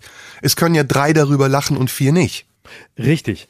Aber dann kann ich, dann, dann höre ich mir an, wenn drei behinderte Menschen mir sagen, dieser tut uns weh, das ist sch- falsch, das ist nicht gut, das äh, ist aus den und den Gründen verletzend, dann nehme ich das, ähm, dann nehme ich das ernst und dann ist das, äh, äh, dann, dann, dann höre ich mir das an und gucke ich, äh, was ich damit mache. Wenn ich aber das von jemandem höre, der mit denjenigen, das geht überhaupt nichts zu tun, ja heute der Hauptteil der Diskussion ist, dann sage ich mir, okay, aber da würde ich erstmal gerne den hören, den es betrifft und nicht irgendjemanden, der glaubt, an sich an diese Stelle setzen zu müssen. Und das, das ist das Problem, dass es ausschließlich um Sprecherpositionen in der ganzen Diskussion geht. Also es zieht sich ja auch in den Journalismus rein. Ähm, dass man beispielsweise in der Taz gibt es äh, und in anderen äh, Zeitungen gibt es eine lebhafte Diskussion zwischen älteren und jüngeren Redakteurinnen und Redakteuren, die sich, die sich darüber streiten, wer darf ja eigentlich noch was schreiben. Also darf beispielsweise ein weißer Mann mittleren Alters über das Thema Rassismus überhaupt einen Text schreiben? Da gibt es eine Fraktion äh, in Zeitungen, die das geht nicht. Über Rassismus schreiben nur Betroffene. Also nur People of Color schreiben über Rassismus. Was ja Und wieder rassistisch nur ist. Schwule schreiben über die Probleme von Schwulen. Ja. ja. Und es führt zu einer massiven Verengung, weil am Ende, äh, g- glaube ich, ist es anti-emanzipatorisch so zu denken, weil es schreiben am Ende Betroffene über das Problem von Betroffenen ungeheuer betroffen. Und das ist nicht Aufklärung, das ist nicht, ähm, das ist nicht Fenster aufmachen und gemeinsam über vorhandene Probleme diskutieren, sondern das ist Einschränkung. Und äh, es sorgt auch, glaube ich, dafür, dass eine zusätzliche Marginalisierung derer stattfindet, die wirklich betroffen sind. Weil am Ende drehen sich Betroffene mit ihrer Betroffenheit um sich selbst. Und ganz viele, die sich vielleicht dafür interessieren würden oder interessieren sollten, sagen sich, naja, jetzt führen die da wieder ihre, jetzt führen die da wieder ihre Sexismus-Rassismus-Diskussionen, statt zu sagen, nee, wenn die Probleme so groß sind, wie sie faktisch sind, was beispielsweise die Themen Rassismus und äh, Sexismus angeht, dann müssen auch alle ähm, am Tisch sitzen und drüber reden, schreiben, Witze machen dürfen. Und zwar unabhängig, ohne Ansehen ihrer Person, unabhängig von ihrer Hautfarbe, unabhängig von ihrem Geschlecht und unabhängig von ihrer sexuellen Identität. Solange das, was sie dazu zu sagen haben, ein Beitrag ist, der uns ähm, veröffentlichens- und publizierenswert erscheint. Ich glaube, es gibt ein anderes Problem. Ich glaube, wir haben ähm, ein anachronistisches Kunstverständnis. Und dieses Kunstverständnis, was ähm, wirklich sehr, sehr rückwärtsgewandt ist im Moment und fast schon primitiv. Das muss man wieder aufbauen, indem man ähm, ziseliert, welche Faktoren zur Beurteilung von Kunst überhaupt relevant sein dürfen. Ich finde zum Beispiel, dass eine ähm, Debatte auf Twitter nicht darüber entscheiden darf, ob etwas Kunst ist oder nicht und ob es die Berechtigung hat, Satire zu sein sondern ähm, dass die Referenz, die derjenige mitbringt, der sich Künstler nennt oder Satiriker, zunächst einmal ein, ein Eintrittsausweis ist für das, was er tut und dass alles, was er tut im Rahmen seiner Tätigkeit in der Öffentlichkeit, erstmal in diesem Kontext verstanden werden muss. Ich kann da viele Beispiele jetzt geben, wie das in der Vergangenheit, in der Geschichte gewesen ist, dass Kunst natürlich auch immer wieder an ihre Grenzen gestoßen ist, weil Kunst mit gesellschaftlichen Konventionen bricht und auch zu brechen hat hat.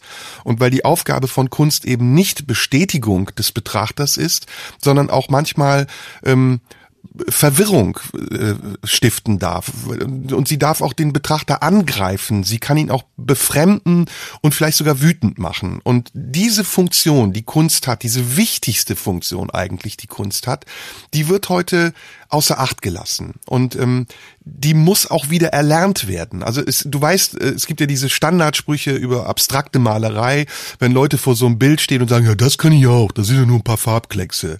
Oder das soll Kunst sein. Das ist wirklich so rückständig, dass man sagt, wir können doch nicht im Jahr 2020 jetzt wieder anfangen zu definieren, was darf Kunst und was darf Kunst nicht. Und im Fall jetzt von Martin Sonneborn oder in vielen anderen Fällen auch, da muss man natürlich auch dazu sagen, ein gewählter Abgeordneter in einem Parlament hat eine gewisse Verantwortung. Und mit dieser Verantwortung äh, darf er auch nicht sträflich umgehen und er muss auch überprüfen, so wie wir das ja auch tun, ob das, was er tut, noch wirklich gut und ausreichend genug ist für das, was er will. Also ne, jeder Künstler malt ja nicht nur ein Bild, weil er dich damit verstören und provozieren will, sondern er hat natürlich auch eine Idee damit. Er will das, was er darstellen will, auf eine andere Art und Weise darstellen, um es neu darstellen zu können.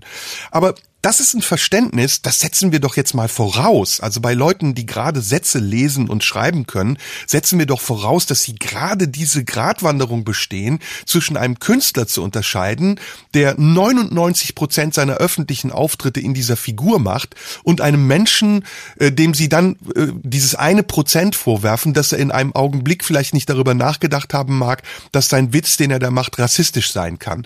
Was ich übrigens auch gar nicht glaube. Also diese Stereotype werden in jeder zweiten Fernsehsendung bedient und äh, fallen niemandem auf. Es geht, glaube ich, auch hier um die Lust am Fall. Also es geht auch darum, gerade jemandem etwas vorwerfen zu können, von dem es keiner erwartet, dass er es ist. Und deswegen macht es das auch so absurd. Also, dass wir jetzt in einer Situation sind, in der wir anfangen, uns selbst zu zerfleischen, wo wir eigentlich doch alle uns versichern könnten, dass wir auf der richtigen, auf der guten Seite, auf der menschlichen, auf der toleranten Seite stehen. Das ist ein Bärendienst für die Idee, die wir haben, von einem aufgeschlossenen Miteinander. Und deswegen betone ich nochmal, auch das, was du gesagt hast, unterstreiche ich damit. Kunst muss in einer aufgeschlossenen, erwachsenen, modernen Gesellschaft so weit gehen, wie sie gehen will. Sie muss sich selbst auch hinterfragen, aber das ist nicht Aufgabe eines Gremiums, das irgendwo im Unsichtbaren stattfindet und moralische Ansprüche, privatistische moralische Ansprüche zum Maß aller Dinge macht, sondern das ist die Frage derer, die Kunst beurteilen können auf der Augenhöhe, die es braucht, um ein realistisches Urteil fällen zu können. Und ist es nicht interessant, dass auf der einen Seite ähm, solche Diskussionen geführt werden, vor allem natürlich ähm, auf äh, Plattformen wie Twitter, also beispielsweise die Diskussion über Sonneborn, aber die eigentliche Diskussion ähm, wird dann zum Beispiel gar nicht geführt. Also beispielsweise die Situation, als Angela Merkel das Bild von Emil Nolde im Kanzleramt abgehängt hat, der nun unstrittig auch eine Nazi-Vergangenheit hatte. Auch, nicht nur, aber auch. Da hätte man eine ganz große Diskussion darüber führen können, ähm, ist das eigentlich richtig, dass sie den abhängt? Muss sie den abhängen? Ähm, ist das äh, wichtig, weil sie die Bundeskanzlerin ist? Ist ein Unterschied, ob der Nolde bei ihr zu Hause in der Wohnung hängt oder dürfte er auch dort nicht hängen? Oder geht es darum, dass er im Kanzleramt hängt, was ein öffentlicher Ort ist, was ein repräsentativer Ort ist, was einer der wichtigsten Orte Deutschlands oder gar Europas ist? Und warum hängt sie den dann einfach ab, schweigend? Warum findet da keine Diskussion statt? Warum begründet sie nicht, welche Relevanz Ästhetik Ästhetik hat und welche Relevanz Ethik hat. Und steht die Ethik wirklich über der Kunst oder könnte das Bild auch da hängen, einfach weil die Kanzlerin sagt, ich weiß um die Vergangenheit, aber gerade wegen dieser Vergangenheit und weil ich das Bild mag, aber trotzdem die Vergangenheit oder diesen Teil der Vergangenheit des Künstlers verurteile, lasse ich es hängen. Vielleicht als Mahnmal, ähm, wie sich Menschen irren können, wie Menschen ähm, kolossale, vielleicht nicht verzeihbare Fehler machen in ihrer Ideologie, weil ein Künstler kein ähm, äh, Politiker ist. Oder muss sie ihn gerade abhängen, weil jeder Künstler auch ein politischer Mensch ist. Die, solche Diskussionen werden gar nicht geführt. Da könnte man anfangen zu diskutieren darüber, was ist, was ist ein äh, Raum, welche, welche Bilder sollen dort hängen, welche nicht, sondern stattdessen ähm, wird dann einfach das Bild abgehängt und damit ist die Sache erledigt. Oh ja, stimmt, das muss natürlich schnell weg. Nicht, dass da noch jemand am Ende drüber diskutiert. Und manchmal kommen mir diese, diese ähm, ganzen aufgeregten ähm, Reflexdiskussionen und das ganze Geschrei, das wir dann oft bei, bei Twitter und Facebook und sonst wo sehen, so ein bisschen als verzweifelte Ersatzhandlungen vor, weil ein, ein großes, wirklich größeres Gespräch, ein größerer Diskurs äh, immer seltener möglich wird. Und ich glaube, dass es damit zu tun hat, dass die Moral über alles gestellt wird, und zwar jenseits der Kunst. Also äh, klar ist, Kunst wird nicht mehr nach künstlerischen oder immer weniger nach künstlerischen Gesichtspunkten bewertet, sondern ausschließlich nach moralischen. Und das ist ein falscher Ansatzpunkt. Jede Kunstform, die als solche klar ist, weil sich da jemand hinstellt, der, wie du sagst, 99 Prozent seiner Zeit nichts anderes macht, dessen Aussage muss in diesem Kunstraum, in diesem Bühnenraum, ähm, auf dieser Bühne und auch ein Bild, das jemand gemalt hat, ist eine Bühne ähm, oder ein Satz oder ein, ein T-Shirt oder was auch immer. Und es muss auf dieser Bühne, auf der es inszeniert ist, bewertet werden. Und es darf nicht nach moralischen Kriterien bewertet werden. Und wenn die kommen, dann stehen sie weit hinter den künstlerischen. Gleiches gilt aber für politische Entscheidungen, die genauso äh, moralisch bewertet werden. Also wir haben die Moral nicht nur über die Kunst gestellt, wir haben auch die Moral über die Politik gestellt. Die ganzen Diskussionen, die in der Klimadebatte stattfanden, Stichworte aus dem, aus dem, aus der Zeit vor Corona, Flugscham, also dass Menschen bloßgestellt werden sollen, die fliegen. Soll man noch fliegen oder nicht, sind genauso privatistische Diskussionen und sie ersetzen die politische Diskussion. Und die politische Diskussion ist ja beispielsweise, wie besteuere ich Fluggesellschaften? Ist es richtig, ähm, äh, dass nach wie vor keine oder lange Zeit keine Kerosinsteuer erhoben wurde und so weiter?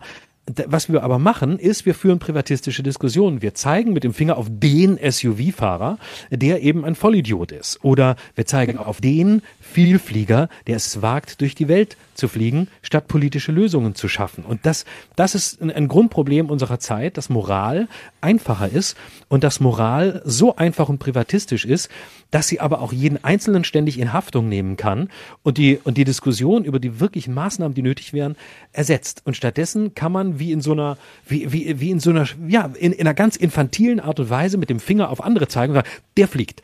Den habe ich gestern gesehen, du, der ist, ich habe gesehen, ich habe ihn verfolgt, ich habe ihn gesehen am BER. Weißt du, wo der hingeflogen ist? Der ist nach Köln geflogen. Da fährt ein Zug vier Stunden, der fliegt dahin. Das ist die Drecksau. Der fährt mit dem SUV. Statt zu sagen, hey, wie genau gehen wir eigentlich jetzt mit bestimmten, mit, mit der Zukunft der Mobilität um? Und das, das ist eine sehr traurige Entwicklung, ähm, weil sie immer den Re äh, Moral stellt immer den Reflex über die Reflexion. Es geht um privatistische, schnelle Reaktion, um die Verurteilung des Einzelnen, statt äh, um den Versuch, eine Diskussion zu führen, die eben bedeutend vielschichtiger und problematischer wäre, wenn man sie wirklich führen würde. Also ich möchte jetzt auch damit gar keinen Freibrief geben. Ne? Also wir, wir sagen, Kunst darf alles. Ähm, ja, aber Kunst muss auch ähm, ähm, Verantwortung haben und Kunst darf nicht alles um äh, einen Selbstzweck zu erreichen. Also um, um Menschen einfach nur ja. zu kränken oder zu beleidigen, weil es so einen Spaß macht, das zu tun. Aber die Grenze ist weit gesteckt und sie ist definierbar. Und ähm, je indifferenter das wird, also wie du das ja eben mit Emil Nolde sehr gut geschildert hast, desto ähm, breiter muss eigentlich auch die Diskussion darüber sein, wie wir mit den Grenzen der Kunst umgehen. Ob wir sie definieren müssen oder ob wir auch ähm, abstrahieren müssen. Also Abstraktion ist ja in diesem Zusammenhang ganz wichtig, weil äh, wenn du wenn du nicht abstrahierst, dass du in einem rechtsfreien Raum bist, in dem Moment, in dem du in ein Theater gehst und die Hakenkreuzfahne auf der Bühne nicht eine, ähm, ein Symbol einer politischen Haltung der Theaterbetreibenden ist, sondern Teil einer Inszenierung, dann äh, sollte man dir den Eintritt verwehren, denn dann bist du nicht dazu in der Lage zu verstehen, was der Unterschied ist zwischen dem, was du da siehst und dem, was du denkst. Und diese, diese indifferente Grenzziehung, die ja zum Beispiel ähm, im Falle von Wagner auch immer wieder passiert. Ne? Also die Kanzlerin hängt Emil Nolde ab, weil er eine Vergangenheit hat, die zu Teilen ähm, fragwürdig oder verurteilswürdig ist. Äh, geht sie aber auf die Wagner-Festspiele, also Festspiele von einem Komponisten, der Bücher geschrieben hat, die klar antisemitisch sind, Judentum und Musik. Also wir müssen jetzt nicht über Wagner sprechen. Also das ist sehr indifferent. Ne? Da, da fragt man sich, wo ist jetzt vorne und wo ist hinten, wo ist richtig und falsch und warum wird die eine Diskussion geführt und die andere nicht. Das andere ist, ähm, mein, mein Hauptgegner ja immer wieder in diesem Podcast und mein, die Hauptursache für alles Übel auf der Welt, die kommt auch hier wieder zur Geltung und zur Wirkung, ist das Internet. Ne? Also durch das Internet haben sich unsere Diskussionen verändert und auch verlagert. Mittlerweile sind diese Menschen, wie du eben richtig gesagt hast, die sich da ja aufschwingen zu, zu Moralaposteln, oft auch Stellvertreter einer gedachten, schweigenden Mehrheit, die es gar nicht gibt. Also ich glaube, wenn ich das jetzt so meinem Eindruck nach beurteilen müsste, die meisten Menschen in Deutschland und vielleicht sogar auf der ganzen Welt sind es leid, solche Diskussionen zu führen. Sie machen diese Unterschiede auch nicht und es interessiert sie auch nicht. Das ist eine kleine Blase von Leuten, die glauben, Themenführer zu sein und, und die besprechen das unter sich und haben im Hinterkopf immer, dass es auf eine ganz große andere Masse von Menschen wirkt, deren Gedanken sie stellvertretend aussprechen. Das glaube ich nicht. Das würde ich bestreiten. Wenn wir Umfragen machen müssten, kämen wahrscheinlich raus 70 Leute, 70 Prozent der Leute sagen, ist mir doch scheißegal, was der für einen Witz macht, solange er es nicht ernst meint. Der schlimmste Witz, den man übrigens machen kann, ist immer der, den man ernst meint. Ähm, dann kommt auch was anderes dazu, auch wieder durchs Internet gefördert, ist diese Denunziationsmentalität. Das Internet ist ein Medium von Denunziation, von Verleumdung und, und fast schon Stasi-mäßig, dass Leute sich sozusagen auf die Recherchereise begeben, um rauszufiltern, wo, wie, welcher Anlass existieren könnte, den man zu einem Hetz oder zu einem Hashtag verarbeiten könnte, um daraus wieder Aufmerksamkeit zu generieren. Und gepaart mit der Profilierungssucht derer, die das dann machen, ergibt es eine ganz brisante Mischung, bei der es dann dann in den seltensten Fällen wirklich um ein Thema geht, sondern in der Regel eigentlich nur um die Oberfläche, um den Skandal und um die Empörung. Wir haben das hier schon oft besprochen. Lisa Eckert, Dieter Nuhr, auch unser Podcast. Wir waren alle schon Thema, auch in unserem Podcast hier. Aber der Reflex hat sich seitdem nicht geändert. Und ich frage mich, warum kommt das? Also warum, warum gibt es da keine Gegenbewegung, in Anführungsstrichen, von Vernünftigen, die sagt, pass mal auf, es gibt diesen Rahmen innerhalb dessen, das stattfindet. Und ohne den Rahmen zu erkennen, könnt ihr auch nicht den Inhalt analysieren, beziehungsweise Anspruch darauf zu stellen, Anspruch darauf stellen, den Inhalt, den Inhalt äh, gerecht äh, zu analysieren. Und na, wir haben das jetzt gesehen, die Diskussion kommt wieder, sie wird auch wiederkommen. Ich bin ganz sicher, in zwei, drei Wochen wird die nächste Sau durchs Dorf gejagt. Und leider, leider, leider, leider, das sage ich jetzt mal ganz ehrlich, ähm, führt das dann dazu, dass jemand auch wie Martin Sonneborn ähm, ja, eine halbgare bis gare Entschuldigung abgeben muss und damit eigentlich nochmal konterkariert, was er vorher gemacht hat. Also besser wäre es gewesen, er hätte es vielleicht sogar durchgezogen und gesagt, ihr wisst, wer ich bin, ihr wisst, was ich mache, versteht es oder versteht es nicht. Aber stattdessen hat er dann einen Rückzieher gemacht, der eigentlich sogar nochmal bestätigt hat, dass er einen Fehler gemacht hat war ja auch in anderen Fällen, haben wir auch viel drüber gesprochen, man weiß dann in so einer Situation, wo der öffentliche Druck auch so hoch ist, äh, dass man, dass man befürchtet, dass es noch schlimmer werden kann, nicht wie man damit umzugehen hat. Aber es ist jedenfalls keine aus meiner Sicht angemessene Diskussion. Und wenn du das machst, was ich jetzt mal in den letzten Tagen gemacht habe, geh mal auf YouTube, ja, und guck dir mal so in einem bunten Reigen äh, Stand-ups von Künstlern an, der letzten 10, 20 Jahre, da wirst du fündig, ja. Und zwar von Harald ja, Schmidt klar. bis Kaya Jana, von Florian Schröder bis Serdar Somunju. Da hat jeder irgendwo eine Leiche im Keller. Und ich habe einen ganzen, ich habe ein ganzes Krematorium im Keller, ja. Da kannst du bei mir, kannst du anfangen von vor 30 Jahren und dann kannst du gestern aufhören. Und es wird immer noch nicht ausreichen, um, um, um das zu skandalisieren. Aber das kann ja nicht der Weisheit letzter Schluss sein. Wir müssen, Fazit, einen aufgeschlosseneren Umgang auch wieder mit Kunst und der Freiheit von Kunst finden, die nicht sich unterzuordnen hat den persönlichen moralisch-ethischen Ansprüchen der Betrachter der Kunst, sondern die ihre eigenen Gesetze haben darf. Ja, und zugleich glaube ich aber, dass die dass ganz viele Diskussionen, die da äh, im, im Internet geführt werden, also seien es YouTube-Kommentare, seien es irgendwelche äh, Twitter-Diskussionen, ähm, es, es ist auch alles sehr vorhersehbar. Und ich glaube, es ist eine relativ kleine Blase von Leuten, die sich dann dort ähm, sammelt und äh, die das dann auch toll findet äh, und die ähm, in so einer Mischung aus äh, Narzissmus und äh, äh, Ismus und ähm, äh, Showbühne da ähm, versucht, sich selbst zu inszenieren. Und ganz vieles geht ja auch unter in einem endlosen, in einem endlosen Rauschen. Und du siehst ja schon irgendwie im fünften Kommentar, äh, sowohl bei Facebook als auch bei Twitter, dass die Leute überhaupt nicht mehr über das reden, worum es geht, sondern im Grunde da Selbstgespräche führen um, oder eben äh, sich gegenseitig äh, auf die Mütze hauen, äh, weil sie offenbar irgendwie haben. Und ähm, ich denke auch ganz ähnlich wie du, das ist ein, das sind dann eben so Diskussionen, die finden da tatsächlich in gewissen, finden in gewissen Blasen statt, dann sollen sich die Leute dort ausleben ähm, und da machen, wie sie wollen. Äh, ganz darüber hinaus ähm, äh, interessiert es äh, in, interessiert es nicht und ähm, die gucken sich das an und denen gefällt irgendwas und das gefällt ihnen nicht. Und, ja, und äh, das ist auch gucken, gucken nicht, was irgendwie im fünf Facebook jetzt noch einer loswerden will. Und das Dilemma ist auch noch ein anderes und das Dilemma erfahren wir ja selbst dass ähm, es eine Gier nach Themen gibt, weil einfach auch viel mehr Möglichkeiten sind, Themen zu besprechen. Und ähm, wenn wir hier wöchentlich einen Podcast haben, dann können wir regelrecht froh sein, wenn sowas passiert, weil worüber sollten wir sonst reden? Zum zwanzigsten Mal über Corona. Äh, wir, wir gehen ja schon andere Wege, indem wir versuchen, in die Tiefe zu gehen. Aber das ist eben auch ein Dilemma. Es gibt Zeitungen ohne Ende, es gibt Online-Dienste ohne Ende und es gibt auch noch die Privatpersonen, die ja wie kleine Medien geworden sind. Also wenn sie das blaue Häkchen haben auf Twitter, dann haben sie 10, 20, 30.000 Follower. Das ist wie eine Auflage.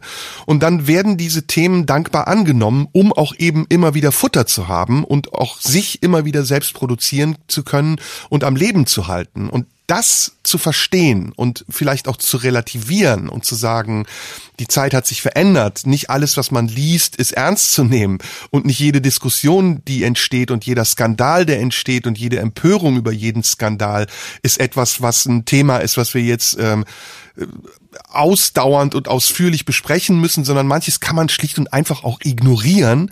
Das ist eine Haltung, die wir, glaube ich, lernen müssen. Ja, und zuzuhören und eben nicht sofort senden zu wollen. Also ich glaube, das Problem ist, mittlerweile, äh, es sind natürlich viel mehr Leute jetzt dabei, die jeder kann, jeder kann quasi zum Sender werden. Ähm, also dieses ultimative Gleichheitsversprechen, das sich mit dem Internet verbindet. Ähm, es verbinden sich ja, es verbinden sich ja mit dem Medium Internet oder mindestens mit mit den Plattformen, mit den sozialen Netzwerken und Plattformen zwei große Versprechen. Das eine große Versprechen, das, das Versprechen der Gleichheit. Also jeder quasi die Möglichkeit zum Sender zu werden. Jeder hat die Möglichkeit der Welt etwas mitzuteilen, was ihn persönlich betrifft oder anders betrifft ähm, oder politisch betrifft und daraus eine Welle zu machen. Und äh, zum Teil sind ja daraus hochproduktive, wichtige Diskussionen entstanden. Also wenn man sich MeToo anguckt, das wäre ohne Twitter, ohne das Internet nicht möglich gewesen. Und das war revolutionär und es ist großartig, dass das dass das möglich war. Äh, auf der anderen Seite hast du eben auch Diskussionen, die keiner braucht, die trotzdem riesig werden. Und dieses Gleichheitsversprechen ist das eine, was sich mit dem Internet verbindet, nämlich jeder hat gleichberechtigt die Möglichkeit, ähm, eine, eine Diskussion anzustoßen, wie es früher eben nur ganz wenige hatten, nämlich Medienleute, die in den etablierten Medien publizieren konnten oder durften, also ein relativ kleiner Kreis. Und das zweite Versprechen ist das Versprechen auf absolute Freiheit, auf absolute Meinungsfreiheit.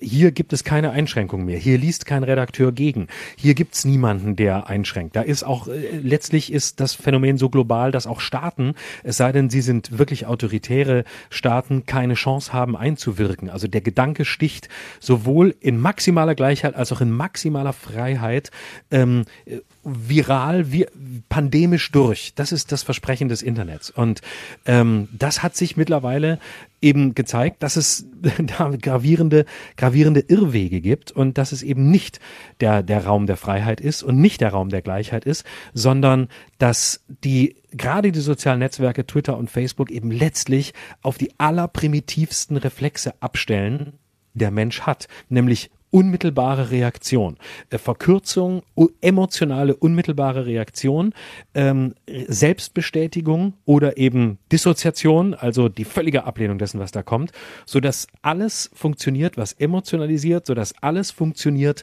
was Hass oder Liebe hervorruft. Das ist das, was am erfolgreichsten ist. Also letztlich äh, sind diese sozialen Netzwerke das Gegenteil dessen, was sie versprochen haben. Sie sind im Grunde schlimmer als Bild und Sand zusammen, äh, weil sie die niedersten Instinkte ansprechen. Und äh, im Grunde ist es egal, wie, ähm, wie woke und erwacht und niveauvoll sich die Beteiligten geben, ähm, sofern sie nicht versuchen, innerhalb auch von 280 Zeichen differenziert zu sein, zahlen sie alle auf nichts anderes ein als auf so eine Art ähm, Bild online für alle Konto. Ja, das ist äh, ja, das ist Phrasenkultur. Ne? Das sind Phrasen, 280 Zeichen, wie du sagst, in der es nicht um Inhalte gehen kann aufgrund der Beschränkungen schon, die äh, die gemacht sind und bei denen ist ja, das wiederholen wir jetzt zum zum aberhundertsten Mal mehr um den Affekt geht als um die Argumentation. Ich habe noch ein Thema. Mhm. Ich habe noch ein Thema. Ähm, ja. Wir haben ja jetzt die ganze Sendung Gott sei Dank vermieden, äh, über Corona zu sprechen und äh, ähm, trotzdem können wir es nicht ja. außer Acht lassen. Ähm, aber ich will es auch ja. verbinden. Also ich will auch hier ein Doppelthema aufmachen. Ähm, der Mega-Lockdown, der Lockdown an der Leine, der uns äh, bevorsteht, also die Beschränkungen, massivere Beschränkungen als die, die wir jetzt schon haben, der wird ähm, heute, wenn dieser Podcast erscheint, am Dienstag, wir zeichnen ihn ja jetzt am Sonntag auf, aber Dienstag wird der Podcast erscheinen, da treffen sich die Ministerpräsidenten mit der Kanzlerin und es stehen zur Debatte ähm, noch mehr Einschränkungen, wie zum Beispiel äh, die des öffentlichen Personen- und Nahverkehrs und eine Pflicht zur Homeoffice. Ähm, erste Frage an dich. Ähm, was denkst du darüber? Glaubst du, wir sind an der Schwelle zu, zu einem Widerstand, der mehr aus der Mitte der Gesellschaft herauskommen wird, als wir es bisher erfahren haben? Weil ich glaube, dass viele Menschen, die jetzt schon auf dem Zahnfleisch gehen, seit Monaten eingesperrt sind, Einschränkungen in Kauf nehmen müssen, Homeschooling, Homeoffice etc., dass die irgendwann sagen werden, bis hierhin und nicht weiter. Also Frage 1b zu 1a, treibt uns die Regierung Regierung mit ihren Maßnahmen in den Widerstand oder sogar in die Kriminalität hinein. Äh, auch das war ja Teil einer Debatte diese Woche, dass man gesagt hat, es äh, Teile der Querdenkenbewegung kriminalisieren sich, gehen in den Untergrund. Und die zweite Frage ist, ähm, wie gehen die Medien damit um? Also insbesondere unser, unser Lieblingsmedium, die Bildzeitung. Ich weiß nicht, ob du die Kolumne von Julian Reichelt gelesen hast, der ja mhm. ähm, immer mehr hin und her springt. Äh, letzte Woche war er wieder erbitterter Gegner der Kanzlerin und der Impfstoffpolitik. Zwischendurch macht die Bildzeitung mal wieder sehr gutes Wetter, indem sie schreibt, es wäre bald vorbei und die Impfstoffe würden geliefert werden. Also zweiter Teil dieser sehr langen Frage. Ähm, wie stark siehst du den Einfluss der Medien? Also gibt es diesen Einfluss und wenn ja, wie können die Medien anders mit dieser Situation umgehen, um auch da als beschwichtigendes Element zwischen der immer wütender werdenden Bevölkerung und der immer hilfloser werdenden Politik zu agieren? Also bevor wir auf die Medien äh, kommen, würde ich gerne quasi voranstellen. Äh, ich bin ähm, erstens gar nicht so sicher, ob so eine, so eine Radikalisierung stattfindet. Ähm, nach, nach den Zahlen, die ich jetzt wieder gelesen habe, ist doch die, ähm, der Rückhalt auch äh, hinter härteren Maßnahmen relativ groß, ähm, gemessen an dem, was da jetzt äh, geplant ist, was sich, glaube ich, aus einer ähm, großen Angst in der Bevölkerung speist. Gut, aber selbst wenn es 60 Prozent sind, bleiben 40 Prozent über, über die es nicht gut finden. Ja, genau. Und ich äh, denke, also was, was diese Maßnahmen angeht, zunächst mal ähm, jenseits von Medien und Zustimmung oder Nichtzustimmung, ähm, finde ich es äh, wirklich gefährlich ähm, äh, zu sagen, wir müssen einfach weiter äh, verschärfen. Und zwar nicht, weil ich Maßnahmen stehe, sondern weil sich die Maßnahmen äh, allesamt, die jetzt dort diskutiert werden, ähm, als sehr fraglich bis wirkungslos oder mindestens sagen wir umstritten gezeigt mhm. haben. Also beispielsweise fangen wir an bei Ausgangssperren wissenschaftlich absolut umstritten. Niemand weiß, ob das irgendwas bringt. Ähm, es gilt als maximal als Zusatzmaßnahme, ähm, von der überhaupt nicht klar ist, ob das noch, noch irgendeinen Sinn hat. Denn ähm, ab, ob du jetzt um 18 Uhr nicht mehr rausgehen darfst oder um 22 Uhr, die Restaurants, Kneipen, alles, wo man sich treffen kann, ist zu. Ähm, und gut, die Leute können sich theoretisch zu Hause treffen, aber ganz ehrlich, ähm, es ist nicht überprüfbar. Alle äh, sämtliche Polizeibehörden sagen das auch. Das ist eine Maßnahme, da können wir stichprobenartig ähm, als Streifenpolizei durch die Gegend fahren und gucken, ob Leute auf der Straße sind. Und selbst selbst dann, wie möchtest du jemandem, äh, der sich nicht gerade aggressiv verhält oder bewusst äh, nicht antworten will, wegläuft oder eine Knarre rausholt, nachweisen, dass er jetzt nicht vielleicht gerade beruflich unterwegs ist, einen ganz dringenden Termin hat oder äh, mal eben kurz noch ähm, zur Apotheke muss, weil er Kopfschmerzen hat. Es ist alles nicht nachweisbar. Und so ähm, wie diese Maßnahmen, so ist es bei ganz vielen anderen. Ich kann der Homeoffice-Verpflichtung noch am meisten abgewinnen, weil das natürlich wirklich bis auf die Bereiche, wo man vor Ort sein muss, beispielsweise Wasserbetriebe, Entsorgungsunternehmen und so weiter, natürlich eine Ansteckungsquelle ist und weil viele äh, allein in der Berliner Verwaltung arbeiten Großteile im, äh, im, äh, in den Büros und nicht von zu Hause aus. Ich glaube, da gibt es eine große, eine große Chance, da wirklich Kontakte noch weiter zu reduzieren. Trotzdem finde ich diese Verschärfungen schwierig und zwar vor allem vor dem Hintergrund, dass die jetzigen ja erstens noch gar nicht richtig umgesetzt werden und dass zweitens ähm, die Politik die allergrößten Lieferschwierigkeiten hat. Also ähm, solange es so miserabel läuft, dieses Management, wie es mittlerweile läuft, läuft. Also, dass erstens Jens Spahn sich äh, auf grauenhafteste Art und Weise im Bundestag rausredet, warum die Impfstoffe nicht da sind. Das ist kolossales Versagen seinerseits. Und dann noch den Satz sagt, im Sommer werden wir allen ein Impfangebot machen können. Und selbst die USA bedeutend weiter sind als wir, ist das ein Aspekt, wo ich denke, das geht so kolossal auseinander. Wieso werden Schnelltests nicht überall eingesetzt? Und zwar zügig, die sind da, die kann man einsetzen, da kann man viel mehr machen. Also das Autoritä der autoritäre Gestus, nämlich den Leuten zu sagen, wir müssen euch leider noch weiter beschränken. Bei gleichzeitig ähm, miserablem Management und dem, und dem nicht vollständigen Ausnutzen aller Möglichkeiten jetzt gäbe. Das finde ich ein wirklich problematisches Zusammenspiel und das könnte am Ende dafür sorgen, dass wirklich eine Radikalisierung stattfindet und dass radikale Kräfte sich noch stärker, ähm, äh, also diese ganze Querdenkenbewegung sich noch stärker ähm, ermutigt fühlt, jetzt äh, aktiv zu werden. Also das mal als erster Teil. Und dann können wir jetzt gleich noch über die, über die Rolle der Medien reden. Ja, ähm, wobei ähm, ich dir da nicht ganz recht gebe. Also erstmal, glaube ich, ist die Bereitschaft der Bevölkerung, weitere Einschränkungen in Kauf zu nehmen, nicht so groß, wie es dargestellt wird. Und selbst wenn sie so groß wäre, gäbe es immer noch einen beträchtlichen Teil in der Bevölkerung, der nicht bereit ist, diese mitzumachen. Ich gebe dir recht darin, dass die Maßnahmen, äh, die jetzt ja noch nicht mal durchgehend eingehalten werden, noch gar nicht äh, gewirkt haben und zum Teil aber auch schon wirken. Die Zahlen stagnieren beziehungsweise gehen zurück. Und ich verstehe ehrlich gesagt auch nicht, was jetzt die Befürchtung ist, die dazu führt, dass die Kanzlerin, dass Leute wie Lauterbach, ähm, weil sie in einer sehr komfortablen Situation sind, nämlich die Maßnahmen selbst nicht erdulden zu müssen, fordern, dass noch strengere Maßnahmen eingeführt werden. Und meine Frage war ja, führt das nicht dazu, dass die Menschen jetzt wirklich anfangen, es zu ignorieren? Ich habe das ein bisschen drastisch dargestellt und gesagt, äh, kriminalisieren wir damit nicht die Bevölkerung, aber in der Tat äh, begehen wir ja Straftaten, ne, reihenweise, wenn wir uns mit mehr als einer Person aus zwei Haushalten treffen. Und ich möchte nicht wissen, wie viele Leute jetzt diesen Podcast hören und sich in der letzten Woche mit mehr als einer Person aus einem anderen Haushalt getroffen haben. Ähm, man sieht immer noch ja. Autos auf den Straßen. Es, es kommt einem nicht so vor wie beim ersten ersten Lockdown, wo ich das Gefühl hatte, dass die Angst vor dem Ungewissen auch sehr groß war und man hat irgendwie auch keinen Bezug mehr zu dem, was gesagt wird. Also wenn wir, und da sehe ich übrigens auch einen, einen gravierenden Fehler und einen bewusst gemachten Fehler, den die Regierung macht und den auch das RKI macht, um in der Bevölkerung nennen wir es Sorge, ich würde es sogar eher Angst zu schüren, ähm, indem sie die Zahlen, die in, überhaupt nicht einzuordnen sind, immer wieder aufs Neue bringen und nicht den Leuten erklären, wie diese Zahlen denn zu verstehen sind. Nur mal ein Beispiel. Also wir reden, wenn wir heute die Zahlen lesen, immer noch von der Gesamtzahl seit Beginn der Pandemie. Und wir reden nicht über die Saison, Wenn wir, so wie wir das bei jeder Grippesaison machen würden, von der Grippesaison sprechen würden, also von Oktober bis März, dann wären die Zahlen im Moment immer noch, und ich sage das nicht, weil ich Corona-Leugner oder Gegner bin, immer noch relativ normal bis gering. Also wir hatten jetzt nicht eine riesige Epidemie und Pandemie, bei der die Zahlen explodiert sind.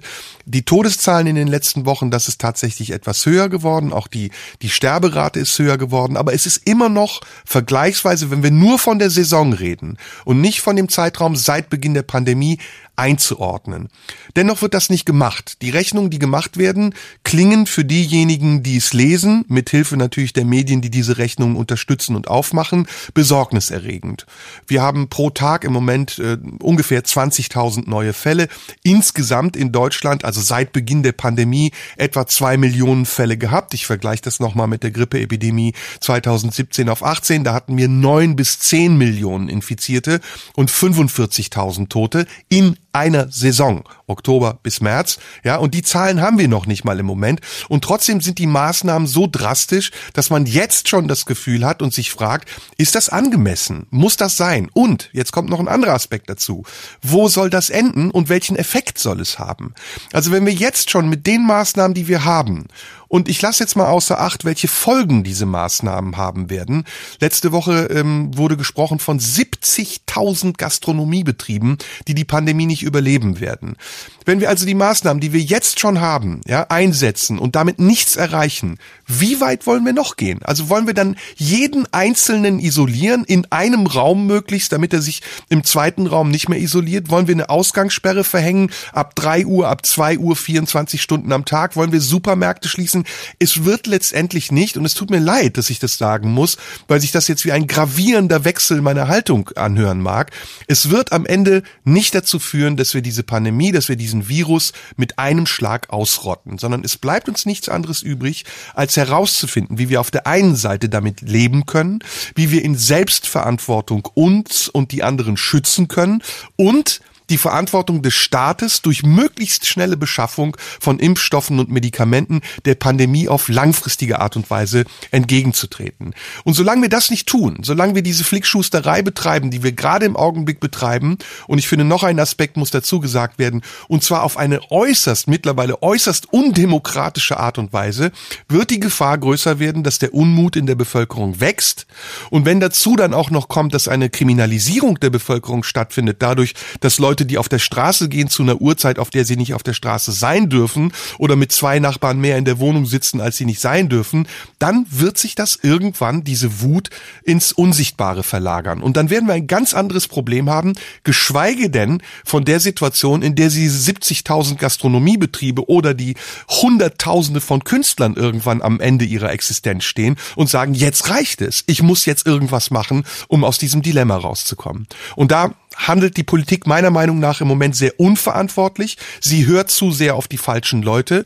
Ich finde, man müsste wirklich Lauterbach mittlerweile das Mikrofon abstellen, mit was für einer Unverhohlenheit und mit einer Unverschämtheit er immer schlimmere Dinge fordert, wo ich sage, Alter, leb du mal zwei Tage in der Situation von Leuten, die gar kein Zuhause haben. Geh mal unter die Brücke zu Pennern, die sich nicht zu Hause aufhalten können und dann stell deine Forderung. Also da sehe ich, lieber Florian, etwas wieder auf uns zukommen, was sehr unberechenbar ist und die Verantwortung dafür trägt im Augenblick tatsächlich auch die Politik. Also ich denke, die ähm, bei, bei Karl Lauterbach äh, frage ich mich auch mittlerweile, ob es ihm einfach auch Freude bereitet, äh, so, so äh, den nächsten radikalen Schritt zu, zu verkünden.